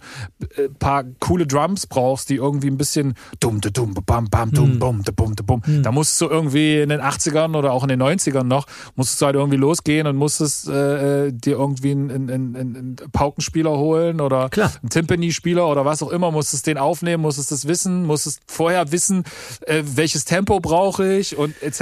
Ne? Und heutzutage drückst du auf eine Taste und dann geht das irgendwie los. Und deswegen ist es wahrscheinlich umso wichtiger, weil das kann ja wahrscheinlich sogar auch der Popproduzent oder der was auch immer Typ, der in seinem, in seinem äh, Zimmer sitzt. Aber die Entscheidung, was er dann, ob er das da nimmt an der Stelle und warum er das nimmt, das kann halt nur ein jemand, der auch wirklich sich damit auseinandersetzt und genau. diesen zusätzlichen Skill hat. Genau. Äh, lange Frage, aber inwieweit merkst du da eine Veränderung? Einfach in deiner Arbeitsweise und guckst du da mit so einem weinenden oder mit einem lachenden Auge zurück?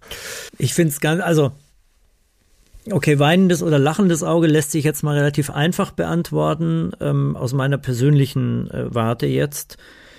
Weder das eine noch das andere äh, bringt, bringt mich weiter sozusagen oder, oder lohnt sich irgendwie. Also ich bin, ich versuche mich innerlich so einzustellen, dass ich sozusagen mich um die Dinge kümmere, die ich beeinflussen kann und die, die ich nicht beeinflussen kann, versuche ich bestmöglich äh, hinzunehmen oder in mein Leben zu integrieren, sozusagen. Also jetzt bitte nicht falsch verstehen im Sinne von gestreamliner Mitläufer oder so. Das gilt jetzt für politische Fragen, gesellschaftliche Fragen nicht zwangsläufig. Aber für so Business-Fragen muss man einfach sagen, es gibt bestimmte Sachen, die hat man selber im Griff und das ist das, was man alles selber macht. Und das, was außenrum ist, wie sich's entwickelt, wie die, wie der Zeitgeist sich entwickelt, äh, wie die anderen Leute ticken und so weiter, das hat man nur insoweit im, im Griff, als man selbst ein Beispiel für bestimmte Dinge geben kann und dann mm, hoffentlich auf andere das ausstrahlt. Aber eigentlich muss man gucken, wie man damit klarkommt. Wenn man damit nicht klarkommt, muss man halt Beruf wechseln. Aber die Herausforderung haben nicht nur die Filmkomponisten, die haben eben ja auch die Pop-Produzenten. Die Herausforderungen haben auch die Bäcker. Die Herausforderungen haben, was weiß ich wer, hat irgendein Start-up oder so. Die Digitalisierung der Filmmusik sozusagen. Ja, es ist einfach doch, man muss einfach sagen, äh, so und das, also das mal grundsätzlich dazu, ich weine nicht und, und, und, und ich, also ich bedauere da nix und so weiter. Was ich sagen kann äh, schon und was ich spüre an mir ist, die Kraft der Musik, also nicht nur des Komponierens, aber auch also von Musik allgemein,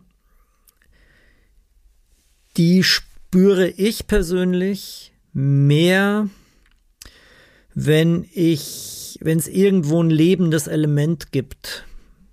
Ich sag's mal so, äh, diese, ich habe einige sehr erfolgreiche, inzwischen auch schon etwas ältere, aber ähm, früher sehr erfolgreiche äh, DJ-Freunde gehabt. Ich war, also ich kenne diese Clubnächte.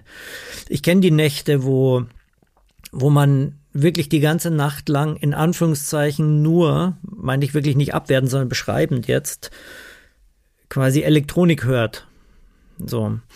Und ich, ich stelle einfach bei mir selber fest, dass das Gefühl, das ich nach so einer Nacht habe, sich sozusagen fundamental unterscheidet von dem Gefühl, wenn ich, wenn ich ein Konzert mit Live-Musikern gesehen habe. Ja? Ich will das aber gar nicht werten. Ich stelle es nur bei mir fest und ich stelle bei mir für die Arbeit fest. Die Frage ist, was bedeutet es für die Arbeit? Für mich als, sagen wir mal, wenn ich es erlebe, wenn ich es konsumiere, ist es gleich geil. Geiles Konzert, geiler Clubabend äh, oder eine geile Metalband, wunderbar. Ja, ähm, in, in der Olympiahalle oder so. Ähm, wenn ich jetzt selber Musik komponiere und mache, ähm, stelle ich fest, dass ich das diese Zusammenarbeit mit Musikern, einfach wirklich mit Musikern und auch die Zusammenarbeit in generell, dass ich die vermisse und dass die deutlich weniger geworden ist. Aber da Warum? will ich nicht das, jammern. hat, das hat, was hat das? Das hat aber auch was mit mit fallenden Budgets zu tun, dass man sich das quasi nicht mehr. Das hat mit- mit fallenden Budgets es zu mehr tun. notwendig ist, weil Ja. Der Regisseur sagt, nimm doch die String Library von East West, äh, äh, geht doch auch. Es hat mit veränderten Hörgewohnheiten zu tun. Also ich kann ein aktuelles Beispiel sagen. Ich, ich arbeite gerade an einer, an einer großen Produktion, die wir gerade finalisieren. Da war immer klar, ich will die produzieren mit Musikern. Und zwar mit speziellen Musikern und mit tollen sozusagen Musikern, also mit, mit welchen die ganz spezielle Skills haben und Sound und so weiter.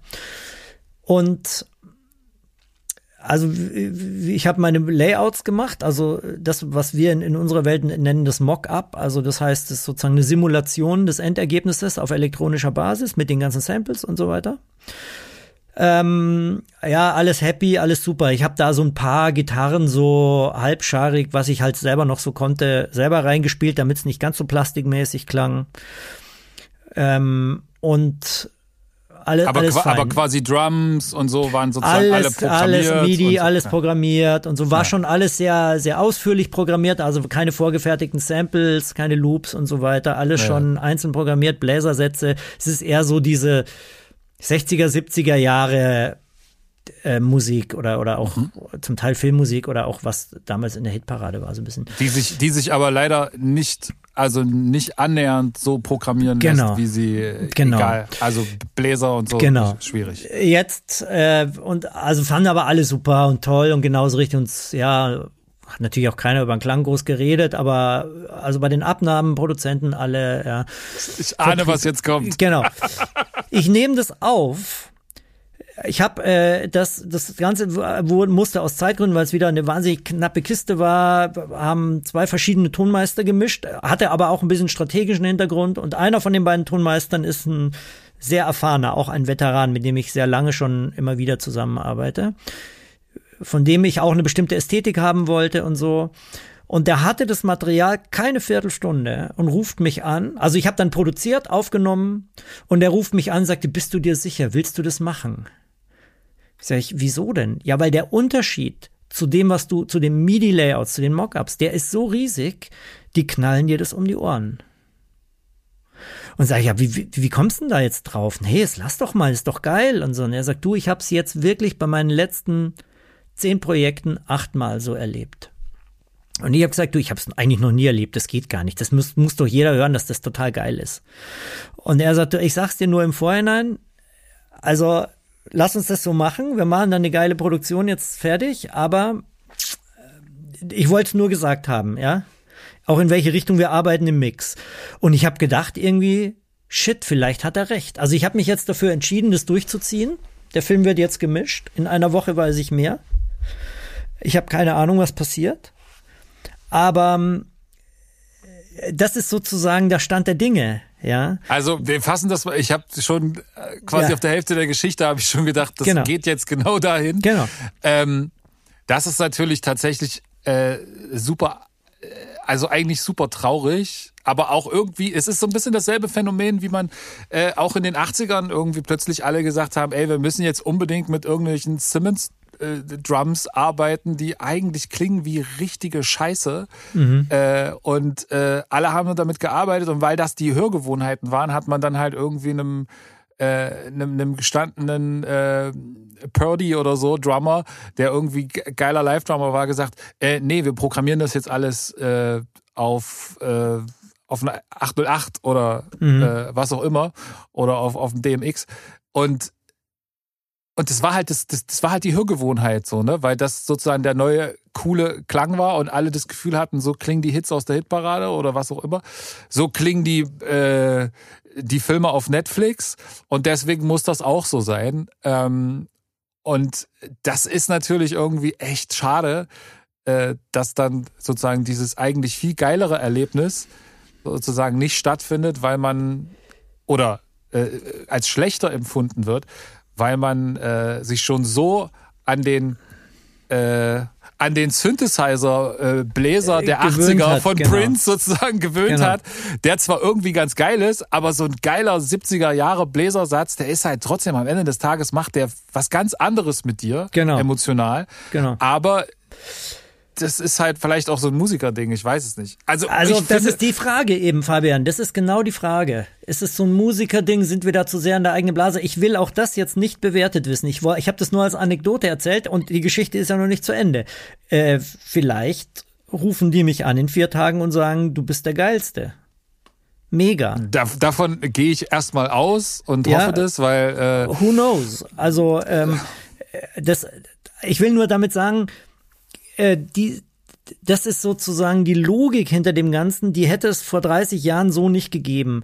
Warum? Weil inzwischen sich jeder daran gewöhnt hat, dass man, dass die Mockups auf extrem hohem Niveau sind, also die Simulationen auch schon bei Orchestern und so. Und weil jeder äh, der Beteiligten auch das irgendwie erwartet, auf eine Weise muss man inzwischen auch sagen. Und weil es natürlich oft auch so ist, dass das Mockup dann quasi die Endproduktion ist am Ende des Tages. Ne? Also insofern, ähm, da hat sich sicher sehr stark was verändert, allerdings nicht nur zum Schlechten, weil man natürlich jetzt wiederum sagen muss, viel von unserer Kompositionsarbeit ist eben auch Produktionsarbeit. Und da kommst natürlich jetzt du wieder ins Spiel mit deinem Pop-Background oder deine, deine Hörerinnen und Hörer. Ähm, die natürlich für, für euch alle ist es total selbstverständlich.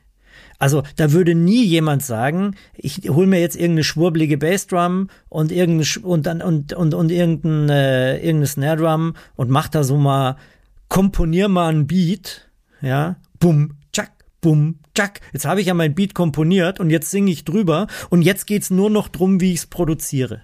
Das würde niemand sagen, mhm. sondern natürlich sagt man, in bestimmten Genres, die Bassdrum ist das Herz von allem und, und da schraube ich aber jetzt mal locker vier Stunden dran, bis ich die genauso hab und ich weiß auch schon ganz genau, wenn ich das oder das mache, wird sich nachher im Arrangement das so oder so ausspielen. So.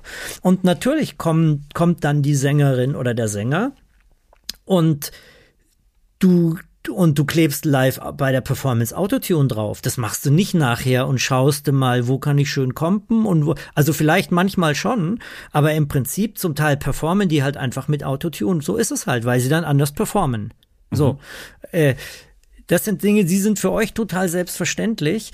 Und in unserem Bereich ist dieses Bewusstsein, also euch und uns ist, finde ich sowieso scheiße, diese Trennung. Aber um es nur ein bisschen zu erklären vielleicht.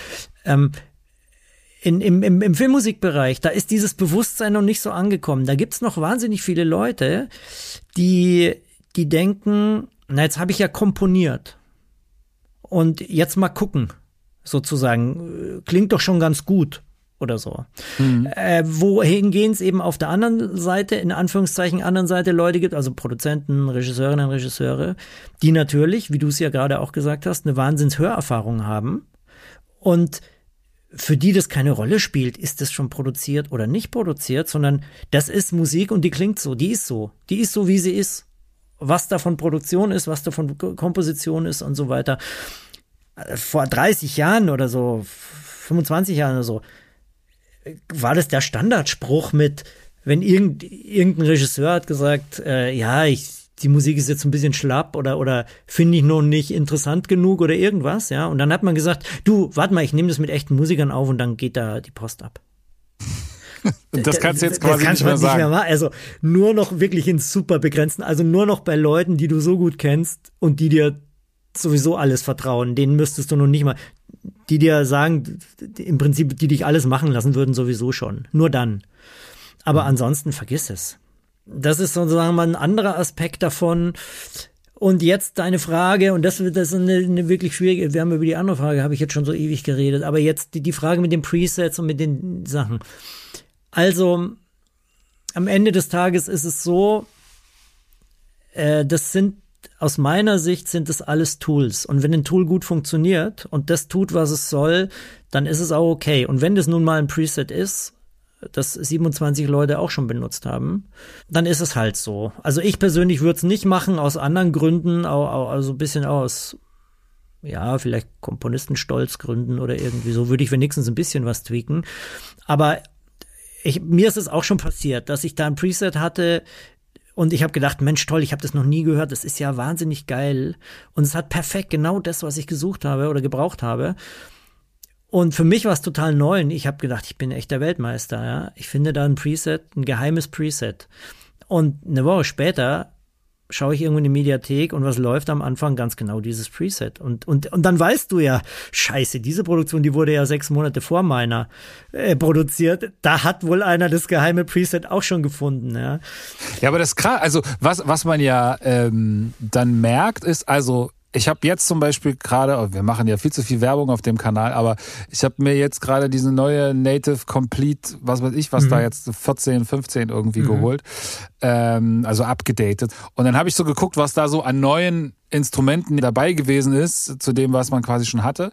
Und ich würde sagen, da waren mindestens acht, neun, zehn äh, Contact Libraries dabei, die sich ausschließlich, glaube ich, also mit Fokus zumindest, mhm. äh, nicht an einen Popmusiker gerichtet haben, sondern wirklich eher so für so filmische, cineastische Sachen. Ne? Also auch schon wie die, wie die aufgebaut waren, so vom Marketing und alles, mhm. ne? Und, und, und wie die hießen und, und so.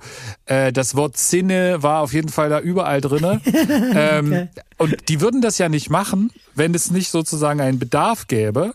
Und es ist jetzt ja auch nicht so, dass jetzt die ganze Popmusik der Welt irgendwie alles nur noch nach, nach Soundtracks klingt, mm. sondern es scheint einen Bedarf zu geben. Und ich kann mir vorstellen, dass das auch was damit zu tun hat, dass man in Zeiten von äh, enorm viel Output, der über Netflix, Amazon und diese ganzen Streaming-Dienstanbieter äh, rauskommt mit sehr, sehr viel lange, also viel Filmmusik, weil kein Film, sondern äh, vier Staffeln, äh, ja, ja. zwölf Folgen, ja, keine Ahnung, tausende Stunden Musik für eine Serie dass es da einfach einen enormen Bedarf gibt, äh, um das sozusagen, um am Bild nicht sparen zu müssen oder an, an Schauspielern oder was auch immer, mhm. dass man dann sagt, naja, dann äh, die Filmmusik, wenn die Idee, die zündende, ne, also die, die mhm. kompositorische Idee, die mhm. Melodie mhm. etc.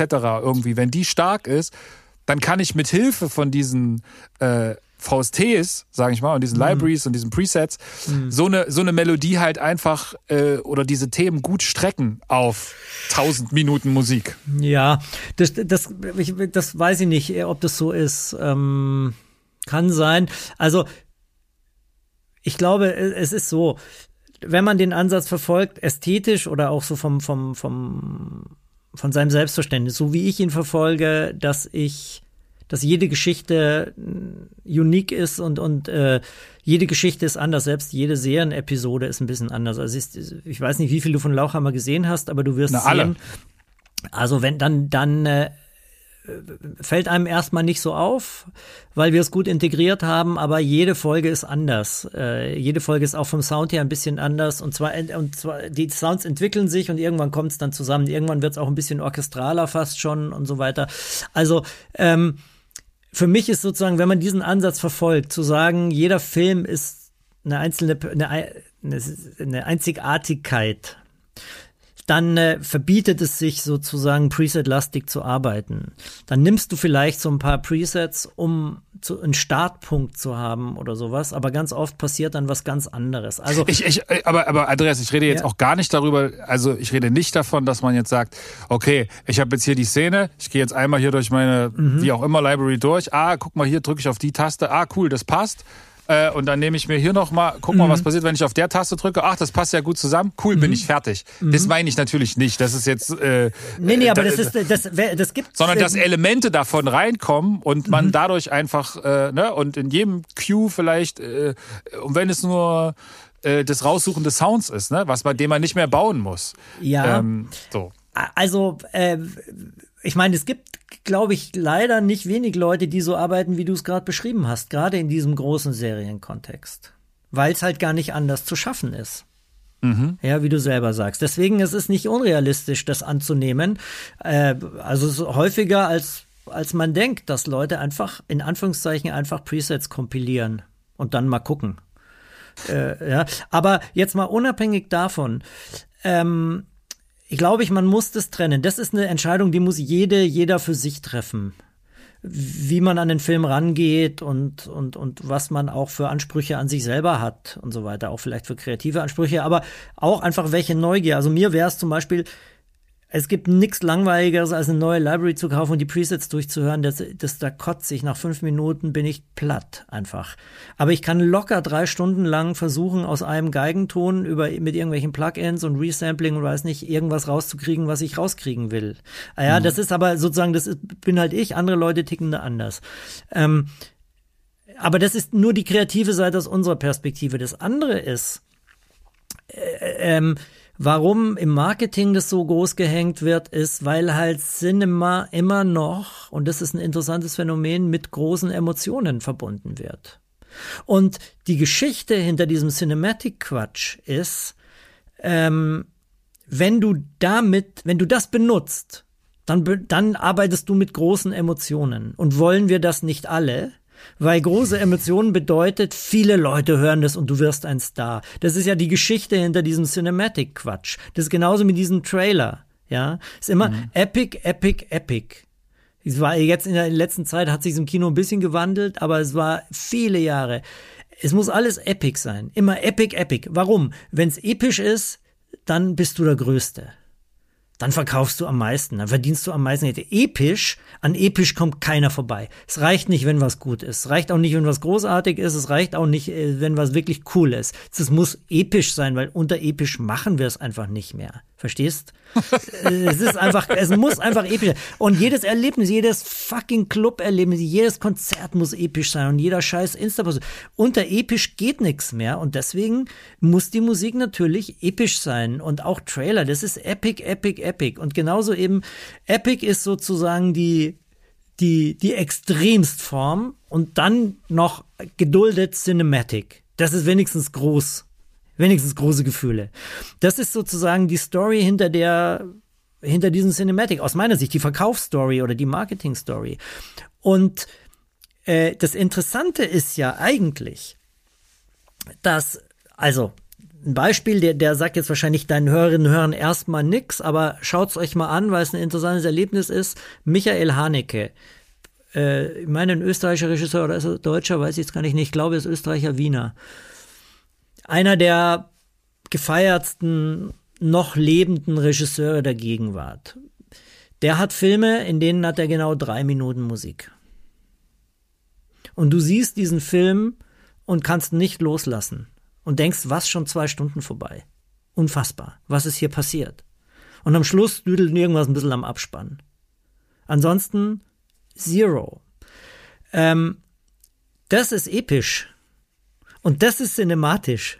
Ich hatte, ich hatte vorhin, als du, äh, als du über äh, den Einsatz von Musik gesprochen hast und wie viel und so, ne, da hatte ich auch kurz dachte so, okay, ich leg dir die These in den Mund, dass wenn ein Film richtig gut ist, hast du eigentlich keinen Job, sozusagen. Ne? Also, mhm. wenn der Film so gut ist, dass er die Musik nicht braucht, dann, äh, dann ist eigentlich, würdest du das unterschreiben und dann wäre ja der Umkehrschluss des Ganzen, wäre ja dann zu sagen, äh, je mehr Musik in einem Film desto schlechter ist, der Film.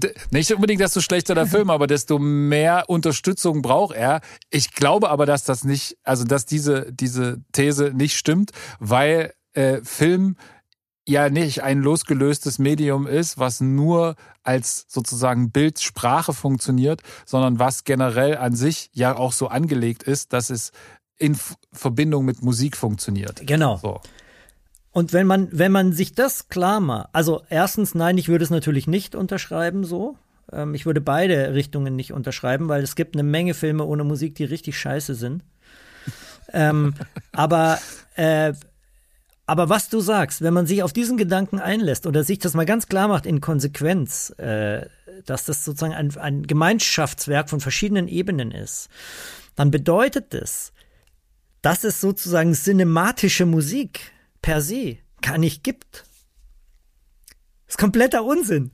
Cinematische Musik ist Musik im Kontext mit Bild. Sonst ist ja. sie nicht cinematisch. Episch, okay. Also, ähm, den Begriff kann ich verstehen.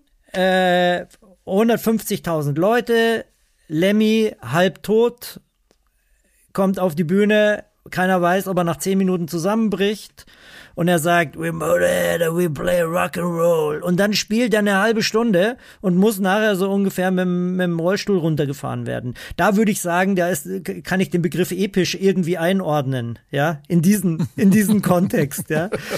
Aber cinematisch ist eine Musik per se, was soll cinematisch sein?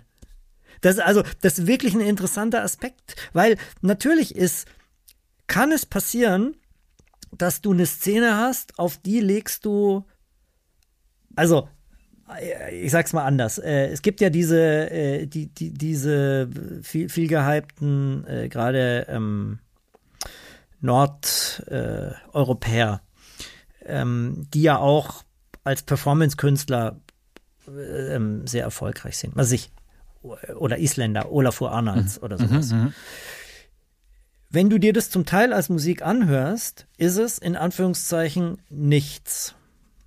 Das ist eine kleine Terz und dann kommt noch eine Quint dazu und die Töne stehen eine halbe Minute oder eine halbe Stunde oder was, ja? Und dann hat er noch, also ich sage das jetzt bewusst provokant, bisschen Hall draufgeklebt, bisschen rum-EQ'd und dann war's das. Das war es aber natürlich lange nicht, weil erstens steht viel, viel mehr dahinter und er hat viel, viel mehr gemacht als nur das, was ich gerade beschrieben habe, weil nämlich jede Sekunde genau definiert ist, wo sich welcher Bogen an welcher Geige bewegt und so weiter. Und weil er die Mikrofone auf eine ganz spezielle Weise aufgestellt hat, um den Sound zu capturen und so weiter. Und weil er ganz spezielle Preamps verwendet hat und weil er eben wahnsinnig viel Gedanken auch und konzeptionelle Gedanken drauf verwendet hat, das sozusagen als Klangerlebnis so zu haben, wie, wie man es hat, erstens. Und zweitens, weil es sein kann, wenn diese drei Minuten an der richtigen Stelle in einem Film leben, liegen, bist du emotional ausgewrungen, weil es dich so packt und so mitnimmt. Aber es ist musikalisch, rein musikalisch, quasi nichts. So, jetzt schneidest du den Film weg und jetzt sagen alle, das ist cinematische Musik. Ist natürlich ein Quatsch, weil wenn du genau diese Musik auf einen anderen Film legst, denkst du dir, was für ein Shit. Mhm. Drei Minuten passiert nichts rennen Tatortkommissare rum und drei Minuten machen irgendwelche Geigen wie, wie, wie, wie, wie, wie, wie.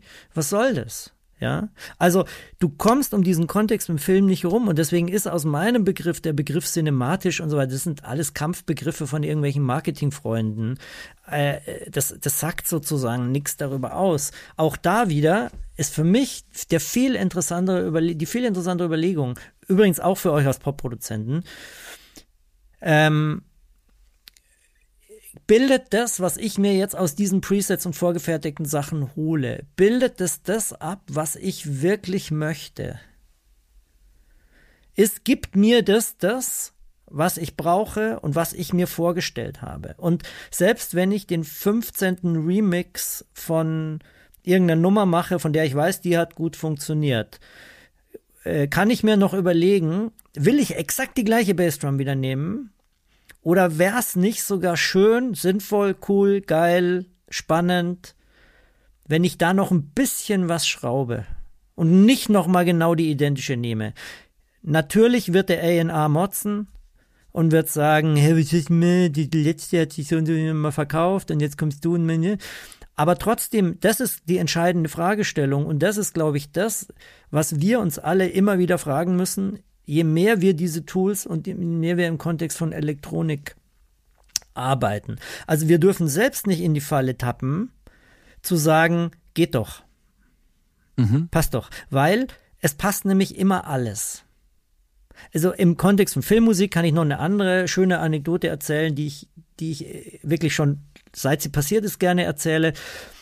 Ähm, ich war mal äh, äh, kurzzeitig äh, hatte ich äh, eine Vertretungsprofessur in München, da wo ich studiert hatte, war ich Professor, sozusagen Studiengangsleiter. Und in der Zeit war zufällig Ennio Morricone in München und hat dort irgendeinen, was weiß ich, Lebenspreis bekommen und wollte die Filmmusikstudentinnen und Studenten sehen.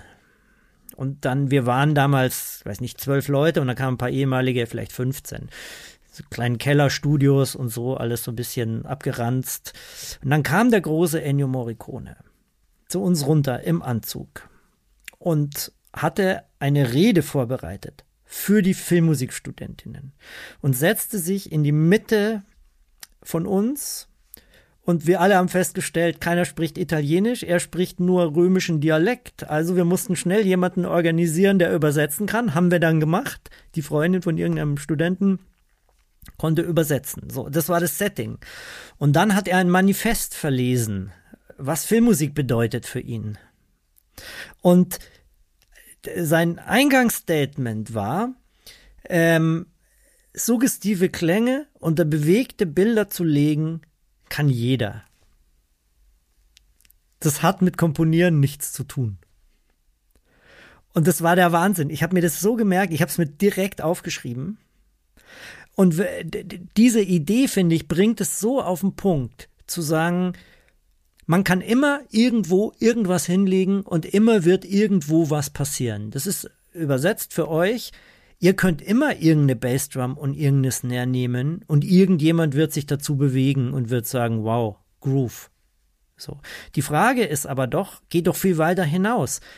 Ist es das, eben, was wir wollen, was wir hier gerade für, zum Beispiel für den Film brauchen, was ihr für euren Track braucht. Ist es wirklich das, was wir uns, wenn wir es uns sozusagen wünschen könnten, wirklich vorgestellt haben? Oder ist das das, wonach wir suchen?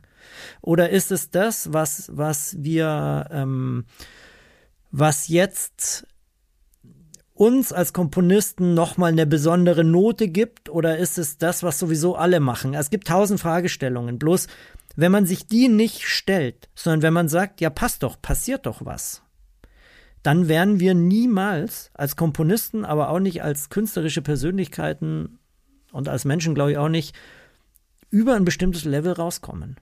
Dann werden wir immer bleiben bei, klar geht doch, und im Kontext von Samples und Sample Libraries bedeutet eben, wir geben uns immer damit zufrieden, dass wir auf eine Taste drücken und es kommt das raus, was sich irgendwo in Nordamerika irgendein Sample Developer überlegt hat. Mhm. Ja? Die Ästhetik, und die er sich überlegt hat, der Attack, den er sich überlegt hat, alles. Und dann sagt man, ja, aber es spart mir ja Zeit. Klar, ich verstehe das und ich, mein, mein, mein, meine, mein Mac Pro ist voll von allen Libraries, die es auf der Welt gibt und von allen VSTs und so weiter. Und die Kunst ist jetzt, sich trotzdem die Überlegung zu machen und zu sagen, ich nehme dieses vorgefertigte Ding, was kann ich jetzt damit machen? Mhm. Ne? So.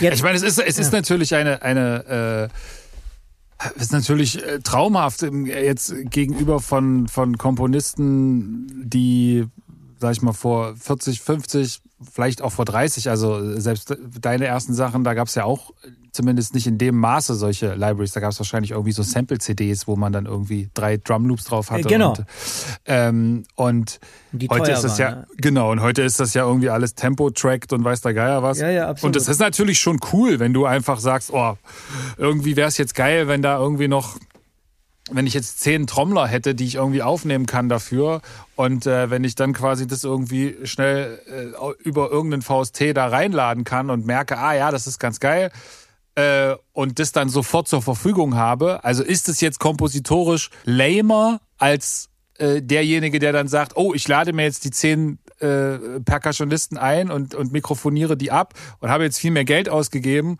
um dann festzustellen, dass es doch nicht irgendwie funktioniert. Ähm, mhm. Ähm, als derjenige, der sagt, ich probiere das jetzt mal schnell und merke, ja, das ist das Richtige und ich muss es ein bisschen tweaken. Also es ist ja auch nicht alles schlecht daran, es geht halt nur viel schneller und es hat jetzt jeder Hans-Uwe in seiner äh, in seinem Kinderzimmer die Möglichkeit im Prinzip diese zehn Percussionisten aufzunehmen, mhm. bis zu einem gewissen Punkt äh, der, mhm. der Individualität natürlich nur. Mhm. Ähm, aber ich glaube, dass es auch immer, wie das auch in der Popmusik ist, es ist immer so ein ähm, ein, ein Zeichen der Zeit. So. Ne? Also selbst wenn wir jetzt zurückdenken an den, an den großen äh, Morricone oder ja. an die an die Filmmusiken, mit denen ich äh, aufgewachsen bin als Kind, irgendwie unendliche Geschichte, Klaus mhm. Doldinger und sowas, ne? Ähm, oder Giorgio Moroder auch. Ähm, mhm. das ist ja auch, wenn man es dann in diesem in diesem Kontext betrachtet, der äh, also Morricone, Spaghetti-Western dann, die danach mhm. kamen und so. Das ist ja auch irgendwie alles ein Sound, der sich dann so ein bisschen auch von verschiedenen Leuten bedient wurde, weil das sozusagen dann das State of the Art war, wie Western zu klingen hat oder sowas. Ne? Mhm. Also das ist ja etwas, was immer passiert. Dann in den 80ern irgendwie die ganzen äh, ähm, äh, äh, Horrorsachen von, von ähm, wie heißt er denn, ähm, der die Sachen äh, hier Holly, äh, äh, Dings gemacht hat. Ne? Halloween meinst du? Halloween, ja. Carpenter, John Carpenter. Carpenter also quasi seine eigenen äh, Musiken gemacht hat zu, zu seinen eigenen Filmen und, und damit irgendwie drei Synthesizern da irgendwelches ja, Zeug ja. zusammengefriemelt hat. Ähm, und, und das war dann auch irgendwann mal State of the Art, weil das gerade die, die Technik war. Und jetzt sind wir halt in dem Zeitalter von, äh, von äh, cinematischen Libraries, die alle epic sind. Ja, genau. Und, und wahrscheinlich wird es irgendwann äh, auch wieder den nächsten die nächste Sau durchs Dorf getrieben werden. Äh, und natürlich hat es immer etwas mit Techno Technologisierung zu tun mhm. und mit größerer Technologisierung. Mhm. Aber trotzdem hatte ja jede, jede Epoche ihren ganz distinkten Sound, der auch dann von allen irgendwie als das, wie das zu klingen hat, empfunden wurde. Also äh, ja, äh, ja, du hast Teilen. total recht. Oh, ne? Also wenn, wenn dann John Williams gesagt hat, so, so müssen Strings klingen, dann haben halt auch alle anderen in Hollywood gesagt, okay, wir müssen die Strings ja. so aufnehmen und so arrangieren, weil das ist jetzt der gerade der neue Shit. Klar, das ist klar. Und ich meine, da ist natürlich auch völlig klar, dass Hans Zimmer uns da allen einen Bärendienst erwiesen hat. Naja, das kann man jetzt so nicht sagen. Also, dass Hans Zimmer natürlich der, der Motor von diesem ganzen und, und so ist es ja sozusagen auch klar, auch, auch ästhetisch so. Und von diesem, von diesem High-End-Sampling so. Ähm, und dass man das durchaus als Zeitenwende begreifen kann und, und durchaus auch als definierend, Generationen definierend und so ist, ist glaube ich, auch klar. Also da bin ich auch total bei dir. Ich, ich möchte auch nicht derjenige sein, der jetzt sagt, es ist alles schlimm. Wie gesagt, ich habe die, die Kiste voll davon und ich benutze es praktisch permanent. Es gibt kein Projekt, so. Ähm, und ich sehe das auch alles total ein. Also, äh, und, und, und, und ich finde es auch überhaupt nicht. Das klang jetzt vorher vielleicht mein äh, 87-minütiger Monolog dazu, klang vielleicht ein bisschen moralisierend, aber das, das, das meine ich nicht so. Das war, war mehr eine Beschreibung. Also, was es eher sein sollte, war ein Plädoyer dafür, das als Tool zu benutzen. Ja. Und, und zu sagen, es ist ein Tool und es ist Zeitgeist. Und ob sich ein Zeitgeist ändert, haben wir nicht zuletzt selbst in der Hand. Genau. Nämlich bei der Frage, wie reflektiert wir uns in dieser, in diesem Ding bewegen. Und ich, ich finde, es ist total legitim. Jeder junge Producer, der Beats baut und der sagt, ich habe meine drei Vorbilder und ich will genauso sein und ich will genauso klingen und ich will genau die gleichen Samples benutzen. So. Das ist wunderbar. Das ist mega, also ist super. Super legitim und, äh, und jeder Komponist, der sagt, ähm, ich kenne mich nicht aus mit Orchester, aber da gibt's die vorgefertigten Sonokinetic Libraries und da gibt's schon ähm, Orchesterphrasen. Und da kann ich mir sogar einzelne Instrumentengruppen raussuchen und da sehe ich sogar die Noten dazu. Noten lesen kann ich ein bisschen. Und das benutze ich jetzt mal und das suche ich mal. Also, da lasse ich mich inspirieren, da hole ich mir Ideen. Ähm, wunderbar. Total gut. Ähm, mein Plädoyer ist jetzt nur, da nicht stehen zu bleiben, sondern sozusagen den, den Ehrgeiz noch zu entwickeln, jeder für sich, da noch ein Stück weiter zu gehen. Sei es jetzt, man kann jetzt sagen, noch besser zu werden, das noch weiter zu durchdringen und sich eben klar zu sein, dass es Tools sind, die einen speziellen Sinn erfüllen, die aber nicht für dich, die dir nicht abnehmen, zu komponieren, sozusagen Entscheidungen zu treffen. Also manche nehmen sie dir ab, aber nicht alle. Und die dir nicht abnehmen, das in den Kontext zu setzen von dem, was du machst. Und das ist genauso bei der Popmusik wie bei Filmmusik hat noch viel, viel mehr, weil du eben den Film hast, ja. So war es so war's jetzt von mir gemeint. Alles, ja, das was du sagst, ist doch völlig, völlig, völlig richtig und es ist ja auch äh, selbst, ne, also bei mir ist es ja auch dieselbe äh, Geschichte. Ne? Also ich habe angefangen, ähm, die ersten Beats äh, irgendwie zu machen und da lustigerweise auch ganz oft äh, Filmmusik irgendwie gesampelt. Äh, mhm. Ob das irgendwie aus dem ich habe, glaube ich, den Ghostbusters Soundtrack hoch und runter gesampelt. Äh, also auch den, den scorigen Teil und ähm, äh, James Bond Sachen und weiß der mhm. Geier was und natürlich auch äh, Klaus Doldinger und, und alles Mögliche. Mhm.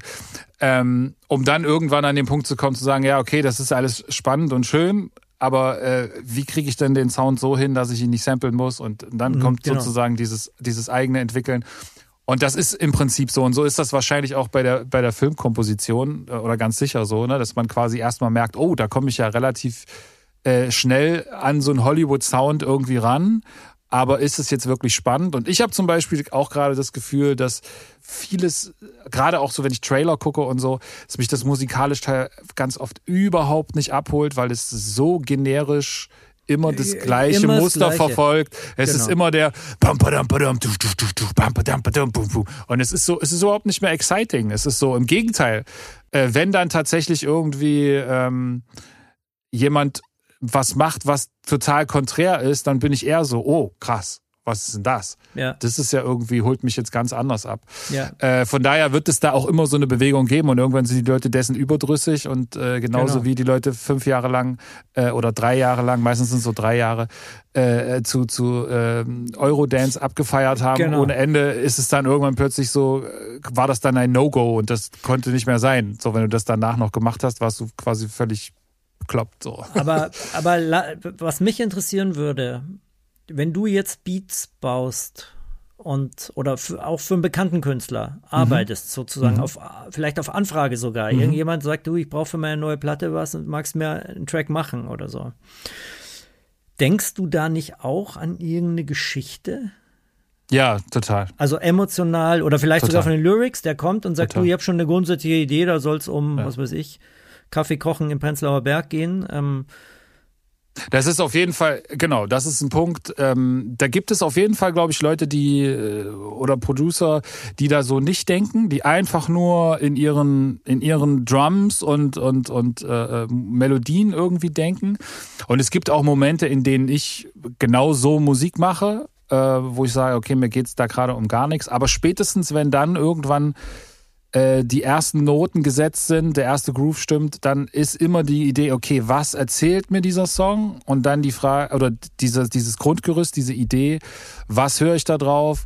Was sind das für Geschichten, die da drauf passieren können? Was für ein Künstler könnte das sein? Also all das äh, spielt eine Rolle. Oder wenn ein Künstler kommt und sagt, ich möchte ein Album machen, äh, dann ist für mich die erste Frage, okay, was was ist denn die, die grundsätzliche Geschichte, die wir auf diesem Album erzählen wollen? So, selbst wenn es nur, äh, wenn es grundsätzlich trotzdem um, um klassische Hip-Hop-Themen geht, wie ich habe das dickste Auto und ich, dann ist die Frage, okay, was ist das für ein Setting? Was ist das für ein musikalisches Setting? Was äh, erzählen wir das aus einer Perspektive des, des, des, des äh, sonnengebräunten Cabrio-Fahrers? Äh, was da, klingt das anders oder ist das eher irgendwie aus dem äh, Marzaner Ghetto erzählt irgendwie ähm, und und dann muss das anders klingen. Und äh, und das sind dann für mich auch Sachen, in denen ich mich dann auch ganz viel in probiere in diese Stimmungen hineinzuversetzen, ja, also auch auch sozusagen eine Geschichte mir irgendwie schon zu überlegen,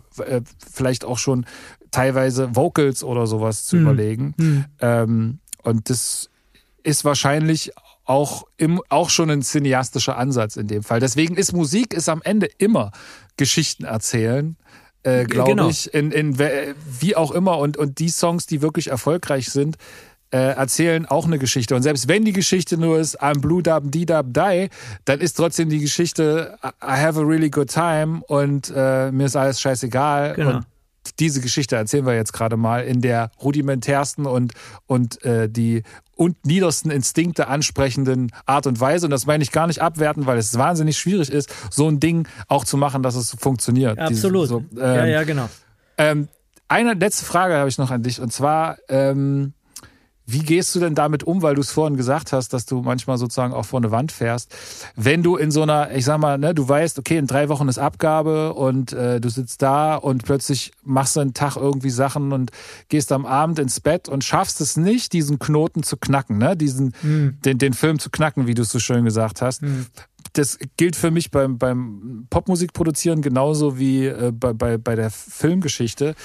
Das ist für mich ein ganz, ganz unangenehmes Gefühl. Und es ist so, bin dann irgendwie so, stehe völlig unter Strom. Ich bin äh, in der Familie nicht so äh, richtig gut drauf und äh, so. Und wenn dann dieser Knoten geplatzt ist, dann kann ich auch sagen, oh du, ich gehe jetzt mal, gehe erst mal zwei Stunden laufen, weil ist irgendwie cool, habe ich jetzt Bock. So, der Druck ist weg. So, Mhm. ne? Mhm. Wie, wie ist das bei dir? Ja, also klar, meine Familie leidet am meisten drunter. Das ist wie bei uns allen wahrscheinlich so. Also wenn wir Familie haben, also meine Frau, ich, wir sind so lange zusammen, die kennt es schon, die findet es, glaube ich, nach wie vor nicht super geil, aber hat sich dran gewöhnt. Und die Kinder kennen es sozusagen nicht anders. Die, die wissen, dass es diese Tage gibt, wo sie einfach dann die Finger von bestimmten Sachen lassen müssen. Äh, die sind inzwischen äh, in der Pubertät, also das äh, klar, die merken es als erstes. Also das also will heißen, ja, mir geht's in diesem Punkt ähnlich. Ähm, ich bin ein großer Verfechter von, hatte ich ja vorher schon vielleicht durchklingen lassen, von Regelmäßigkeit und gewissen Arbeitsethos oder so und von einer gewissen ähm, ja, vom Durchhalten. Jetzt nicht Routine unter, sozusagen. Routine, Routine ja, Routine äh, ist besser. Also es klingt, also ich stehe nicht auf so Extremgefühle und man muss Angst haben oder jemand in Angst versetzen oder man muss sich in extreme Situationen bringen, sonst geht nichts weiter oder sowas. Hat sich finde ich aus tausend verschiedenen Erwägungen nicht richtig, finde ich auch im Leben nicht richtig. Also wenn du jemanden motivieren willst und ihn anschreist und sagst, du bist ein Arschloch, dann, dann gibt es vielleicht Leute, die fühlen sich motiviert. Meine Überzeugung ist, dass die meisten Leute sich dann nicht motiviert fühlen, sondern dass die meisten Leute sich motiviert fühlen, wenn du sagst, du, das ist noch nicht das, was es sein soll, aber das klappt schon, bleib dran. Und so versuche ich mit mir selber auch umzugehen.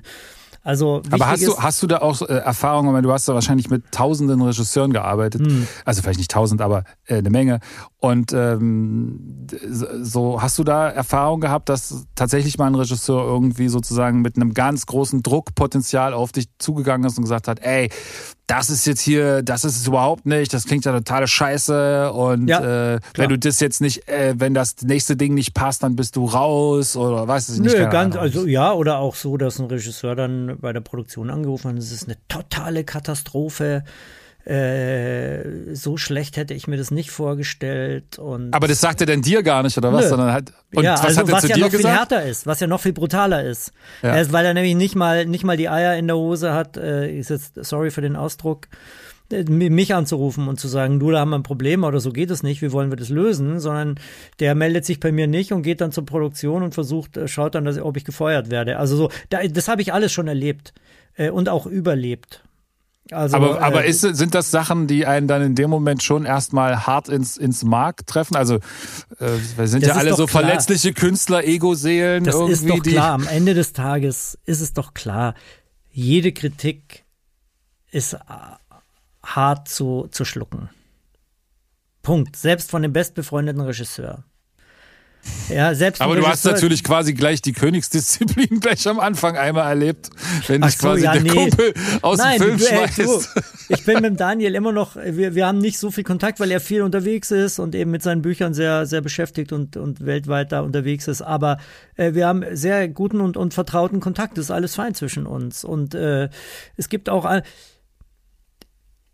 also was ich wichtig finde, ist in diesem, in diesem Kontext, das ist eine, es ist total, man muss sich klar machen, dass eben dieses Emotionale auch noch eine Herausforderung ist. Es geht, also hätte ich die Leidenschaft nicht mehr dafür, was ich mache, dann wäre es mir wurscht, was Regisseure oder Produzenten über meine Musik sagen.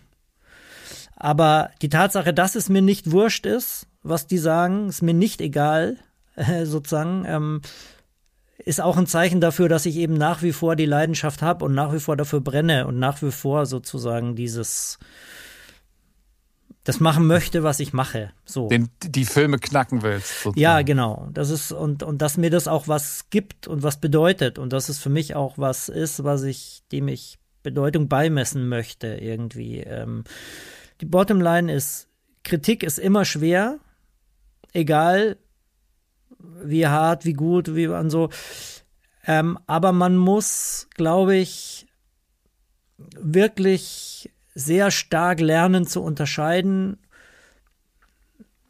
Also um was ist wirklich persönlich und was ist nicht persönlich. Und, und ein ganz Riesenteil von Kritik, der, die geäußert wird, ist überhaupt nicht persönlich, selbst wenn sie auf eine komische oder persönliche Weise geäußert wird. Nicht mal der Typ, der dann bei der Produktion hintenrum angerufen hat, hat mich sozusagen persönlich kritisiert. Der kann das gar nicht. Da, da ging es um was ganz anderes. Der hatte sozusagen ganz andere Probleme. Da ging es am Ende des Tages war das ganz banal. Er wollte eigentlich seinen Komponisten haben mhm. und die Produktion hat gesagt, ähm, nee, wir wollen den. Und dann hat er quasi bei und der dann hat er, hat er mal ausprobiert, gesagt, wie er wen gegeneinander ausspielen kann. Und hat dann halt dem einen erzählt, die anderen sind Arschlöcher und dem anderen hat er erzählt, der ist ein Depp und so. Oder der, und nachdem er wusste, dass er mit, der ist ein Depp nicht weiterkommt, weil nämlich dann jeder sagt, wo ist denn dein Problem, der ist doch ganz freundlich, hat er natürlich gesagt, die Musik ist scheiße. Hm. Und wie ja. ist es dann am Ende ausgegangen? Also hast du den Film trotzdem gemacht oder hast du dann gesagt, weißt du was, äh, äh, dann. Nee, ich habe dann zur Produktion, ich habe dann gesagt, du pass auf, das äh, bei der Produktion, also ich sage euch eins, ich hätte gerne irgendeine Art von inhaltlichen Ansatz. Und dann wisst ihr, ich bin der Erste, der, ich schmeiß das gerne alles weg und probiere nochmal was Neues. Nur zu sagen, das ist alles Katastrophe, das ist mir zu wenig. Also da muss schon mehr kommen. Mhm. Ich möchte schon gerne wissen, worum es geht und so weiter. Das ist Punkt eins. Und äh, der Punkt zwei ist, ähm, ob der jetzt mit mir weiterarbeitet oder nicht, das liegt nicht an mir. Ihr müsst es entscheiden. Wenn ihr jetzt sagt, ähm, ihr vertraut mir nicht mehr, ihr glaubt, äh, das wird nix, weil wir, ich hatte nur noch einen zweiten Film mit ihm, dann ist es so. Dann sagt mir Bescheid und dann reden wir über einen Auflösungsvertrag und wie viel ich dafür bekomme. Ähm, ansonsten, ähm, alles, was ich wissen muss, ist, soll ich jetzt weiter komponieren oder nicht? So. Ja, und dann ging sie ewig hinten rum und ja, und der hätte das gesagt und so habe ich gesagt, du, das interessiert mich alles nicht. Also die, entweder geht es jetzt drum, wird die Musik, ist die so, wie sie sein soll, oder taugt's was sozusagen für den Film, was ihr euch vorgestellt habt oder wie auch immer, ähm, oder nicht. Und wenn es nicht ist und ihr wollt mich austauschen, dann sagt es mir einfach. Aber alles andere ist totale Zeitverschwendung. Ich habe das einfach komplett abge, abgebogen. Aber das ist dir quasi auch passiert nach, äh, also beim, was weiß ich, wie vielsten Film, das war jetzt quasi. Ja, das, das war mein 150. Film oder so. Ja, ja, klar. Da ist man natürlich dann so ein bisschen. Äh, und mir ist es auch schon passiert, dass mich ein, ein, ein, ein Regisseur angerufen hat und gesagt hat, nur dass das klar ist, ich habe keinen Bock mit Ihnen zu arbeiten. Quasi als, als Anfangsstatement oder Ja, was? als Anfangsstatement. Also ich habe nichts gegen Sie persönlich, aber ich habe keinen Bock mit Ihnen zu arbeiten. Und das, was ich von Ihnen gehört habe, finde ich ja sogar ganz schön. Ich glaube, Sie können komponieren, aber ich will nicht mit Ihnen arbeiten. Nur, dass Sie Bescheid wissen. Um dann, und dann passiert so ein Film trotzdem? Und dann habe ich, dann habe ich wieder, ein anderer Fall, habe ich bei der Redaktion in dem Fall angerufen, weil ich da war die Connection habe gesagt, hört zu, ich habe gerade diesen Anruf bekommen, ich wollte es euch nur sagen. Ich mache den Film gerne, wenn ihr das möchtet. Aber ähm, ihr müsst euch entscheiden, wie ihr das machen wollt. Was ist dann passiert? Gab es dann haben die Regisseur? den Projekt, dann haben die den Regisseur aus dem Projekt genommen. okay. Ja.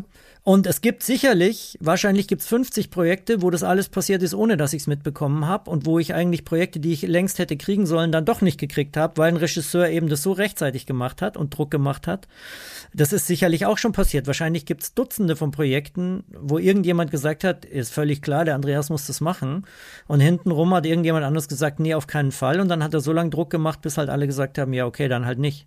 Aber ich habe es gar nicht mitbekommen, weil mich hatte nie jemand mhm. angerufen. Also das ist alles aus meiner Sicht. Äh, und das beantwortet einen Teil deiner Frage auch nochmal, was mache ich, wenn ich merke, der Druck ist brutal und ich komme nicht weiter und ich habe es nicht geknackt. Aus meiner Sicht ist das Wichtigste, sich immer klar zu machen, ich kümmere mich darum, was ich beeinflussen kann. Und zu akzeptieren, was sozusagen der Prozess im Moment hergibt. Und ich bin ein großer Verfechter von Arbeitsethik und in dem Sinn könnte man vielleicht sagen von einem Leistungssportler, aber ich bin ein, überhaupt kein Verfechter von Bewertung. Ich finde es total wichtig, dass man nicht am, am Ende des Tages ähm, sozusagen das, was man gemacht hat oder den Prozess wie eine Leistung bewertet, sondern dass man den Prozess zulässt. Ich finde es aber wichtig, dass man im Prozess bleibt. Also äh, ein Wochenende durchzufeiern und dann am Montag frustriert rumzuheulen, dass man keine Idee hat, ja, äh, finde ich zum Beispiel, würde ich sagen, jetzt hör halt auf zu heulen. Was hättest du denn erwartet, wenn du drei Tage betrunken warst jetzt? Mhm. Ja, anderen Leuten geht's wiederum so, die sagen, ich brauche die drei Tage feiern, weil dann habe ich erst am Montag äh, gute Ideen. Fair enough, dann mach das, wenn du das weißt. Bei mir ist es so, ich merke, wenn ich dranbleibe und wenn ich es mache und wenn ich regelmäßig mache und wenn ich einfach Musik schreibe, Musik komponiere und ich versuche mich darauf immer noch jeden Tag neu zu konditionieren, keinen Tag, egal wo ich bin, verstreichen zu lassen, ohne dass ich ein bisschen Musik geschrieben habe. Egal was es ist. Mhm. Ähm, und ich merke einfach, dass das mein Prozess ist, der da und ich den Prozess vertraue dass dann irgendwann der Punkt kommen wird. Und selbst wenn ich fünf Tage, sieben Tage ins Nichts vermeintlich gearbeitet habe, kommt irgendwann daraus eine Erkenntnis. Wenn ich es aber nicht mache, diese sieben Tage umsonst komponieren, dann komme ich nie an diesen Punkt. Dann komme ich sozusagen an die Weggabelung gar nicht oder so. Also das ist meine Art, damit umzugehen. Da hat jeder eine andere Art sicherlich, aber meine persönliche Art ist die, auf meine Routine sozusagen zu setzen, im Sinne von Regelmäßigkeit zu setzen und ähm, mir immer wieder klar zu machen, dass es jetzt nicht um eine Bewertung geht, weil es geht jetzt nicht um, bist du toll oder bist du scheiße oder bist du geiler Komponist oder nicht, sondern dass es nur um die Beobachtung geht. Passt es jetzt schon oder passt es nicht? Und dann im dritten Schritt sozusagen dem Prozess zu vertrauen. Und das ist eine Sache, die lernt man wirklich dann irgendwann mit den Jahren. Das war nicht immer so bei mir. Also nach Schritt zwei war ich meistens in Vollpanik, klar. Aber diesen, dem Prozess zu vertrauen und zu sagen, ich weiß, wenn ich den Prozess vollziehe und wenn ich dranbleibe innerlich, dann kommt's irgendwann zu dem Ergebnis, sozusagen, den, wo ich merke, jetzt ist ein Schalter umgelegt. So mache ich das. Und ich meine, im Hintergrund äh, steht eine Überlegung, die mich zwar sehr viel Kraft kostet, auch jeden Tag, aber die ich jedem nur empfehlen kann, drüber nachzudenken. Äh, wie schaffe ich es, dass ich weniger Angst habe vor mhm. Sachen, vor einer Vertragsverhandlung, vor einer, vor einer unangenehmen E-Mail, vor, vor einem Queue, der vier Minuten lang ist und ich habe keine Ahnung, wie ich ihn angehen soll. Vor einem Sound, von dem ich genau weiß, den brauche ich jetzt hier, den will ich jetzt hier haben oder von einem von einem bestimmten äh, also von einem von der Klimax äh, oder so. Hier muss muss es hier muss die Sonne aufgehen zum Beispiel so. Und ich merke aber äh, ich ich hab's nicht, ich krieg's nicht, ich hab's nur nicht, ich weiß noch nicht wie wie ich jetzt genau dahin komme. Äh, und dann langsam schleicht sich so die Angst ein. Reicht das so? Oder, Reich, oder reiche ich, also bin ich, ich, bin ich ne? richtig in dem, was ich hier tue? Habe ich das gestern noch? Genau. Habe ich das gestern verlernt oder genau, genau. diese ja, Fragen, ja, ja, es ist ohne klingt total bescheuert, aber genau so ist es. Und und auch dieses war ist es wirklich das, was ich was ich ursprünglich angestrebt habe oder ist es so, dass ich sagen muss, äh, das, was ich angestrebt habe, hat sich als nicht gut herausgestellt es ist besser, wenn ich sozusagen die Zielvorstellung korrigiere. Ich brauche hier gar keine große Klimax an der Stelle. Ist sogar viel geiler, wenn ich es ganz klein mache. Mhm. Oder, also es sind wirkliche Basics. Zu sagen, ah, der Track ist geil, am nächsten Morgen, oder der Cue ist super, am nächsten Morgen, und dann nochmal zu sagen, ich mache ihn drei BPM schneller. Und dann schaue ich mal. Oder den QXY, das ist irgendwie alles süß und so weiter, aber irgendwie, ne, ich mache den mal 40 BPM schneller. Oder ich nehme jetzt das Thema und da hocke ich mich die drei Stunden nochmal hin und ich mache es jetzt mal im Fünfviertel. Ich, mhm. Der Vierviertel, der nervt mich. Ich, irgendwas funktioniert da nicht. So, ähm, das sind ja alles Dinge, bevor du das machst, steht diese kleine Angst. Oder diese Angst zu sagen, werden das verschossene drei Stunden sein. Ja, das könnte eh so ja am Ende Zeit. nicht funktionieren. Genau. genau. Ich habe eh so wenig Zeit. Wird so. Und meine Erfahrung ist aber, wenn du diese Angst überwindest und du machst es und dann machst du diesen Fünfviertel-Q und der ist absolute total scheiße, dann gehst du zurück zum Vierviertel und bist happy und sagst, wow, das war doch eine richtige Entscheidung, funktioniert viel besser.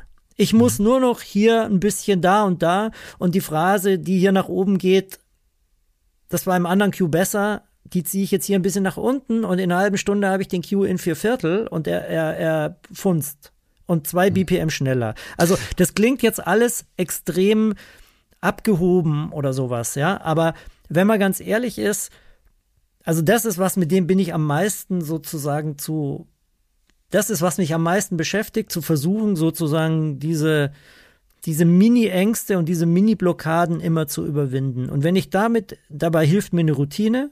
Und wenn ich diese Routine habe, dann komme ich besser damit klar, dass ich mal eine Woche brauche, um einen Film zu knacken.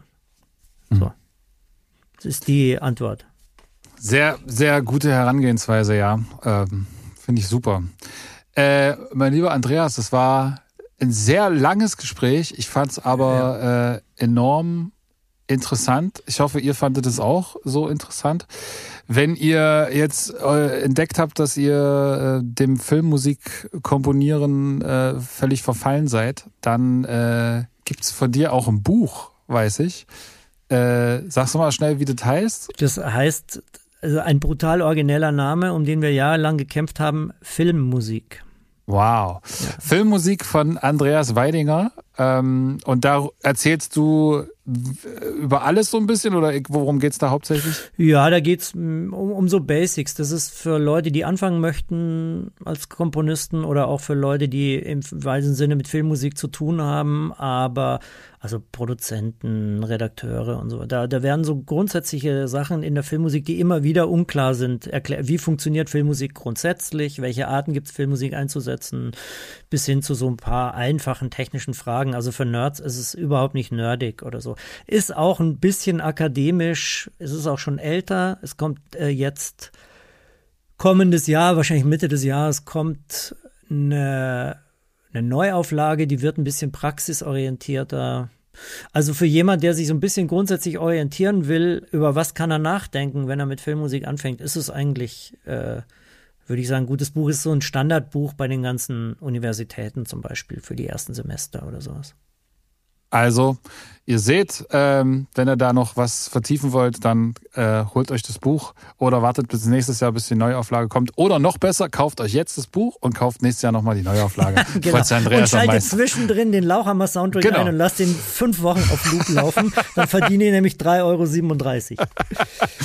genau. Ansonsten, genau, guckt euch äh, gerne mal diesen Lauchhammer an. Ähm, ist äh, sehr, sehr kurzweilig, kann man auf jeden Fall sich gut reinziehen. So an zwei, drei Abenden. In diesem Sinne, ähm, es hat mich äh, sehr gefreut. Äh, gehabt euch wohl da draußen. Nächste Folge, keine Ahnung wann, wie immer, unregelmäßig, aber schaltet ein. Vielen Dank, Andreas. Sehr gerne. Danke, dass ich da sein durfte, Fabian. Viel Erfolg für deinen Podcast. Dankeschön. Und wir hören uns nächste Woche wieder. Beats und Treats. Mein Name ist The Breed, Deutschlands nerdigster Producer Podcast im World Wide Web. Also ihr wisst Bescheid. Bis zum nächsten Mal. Tschüss.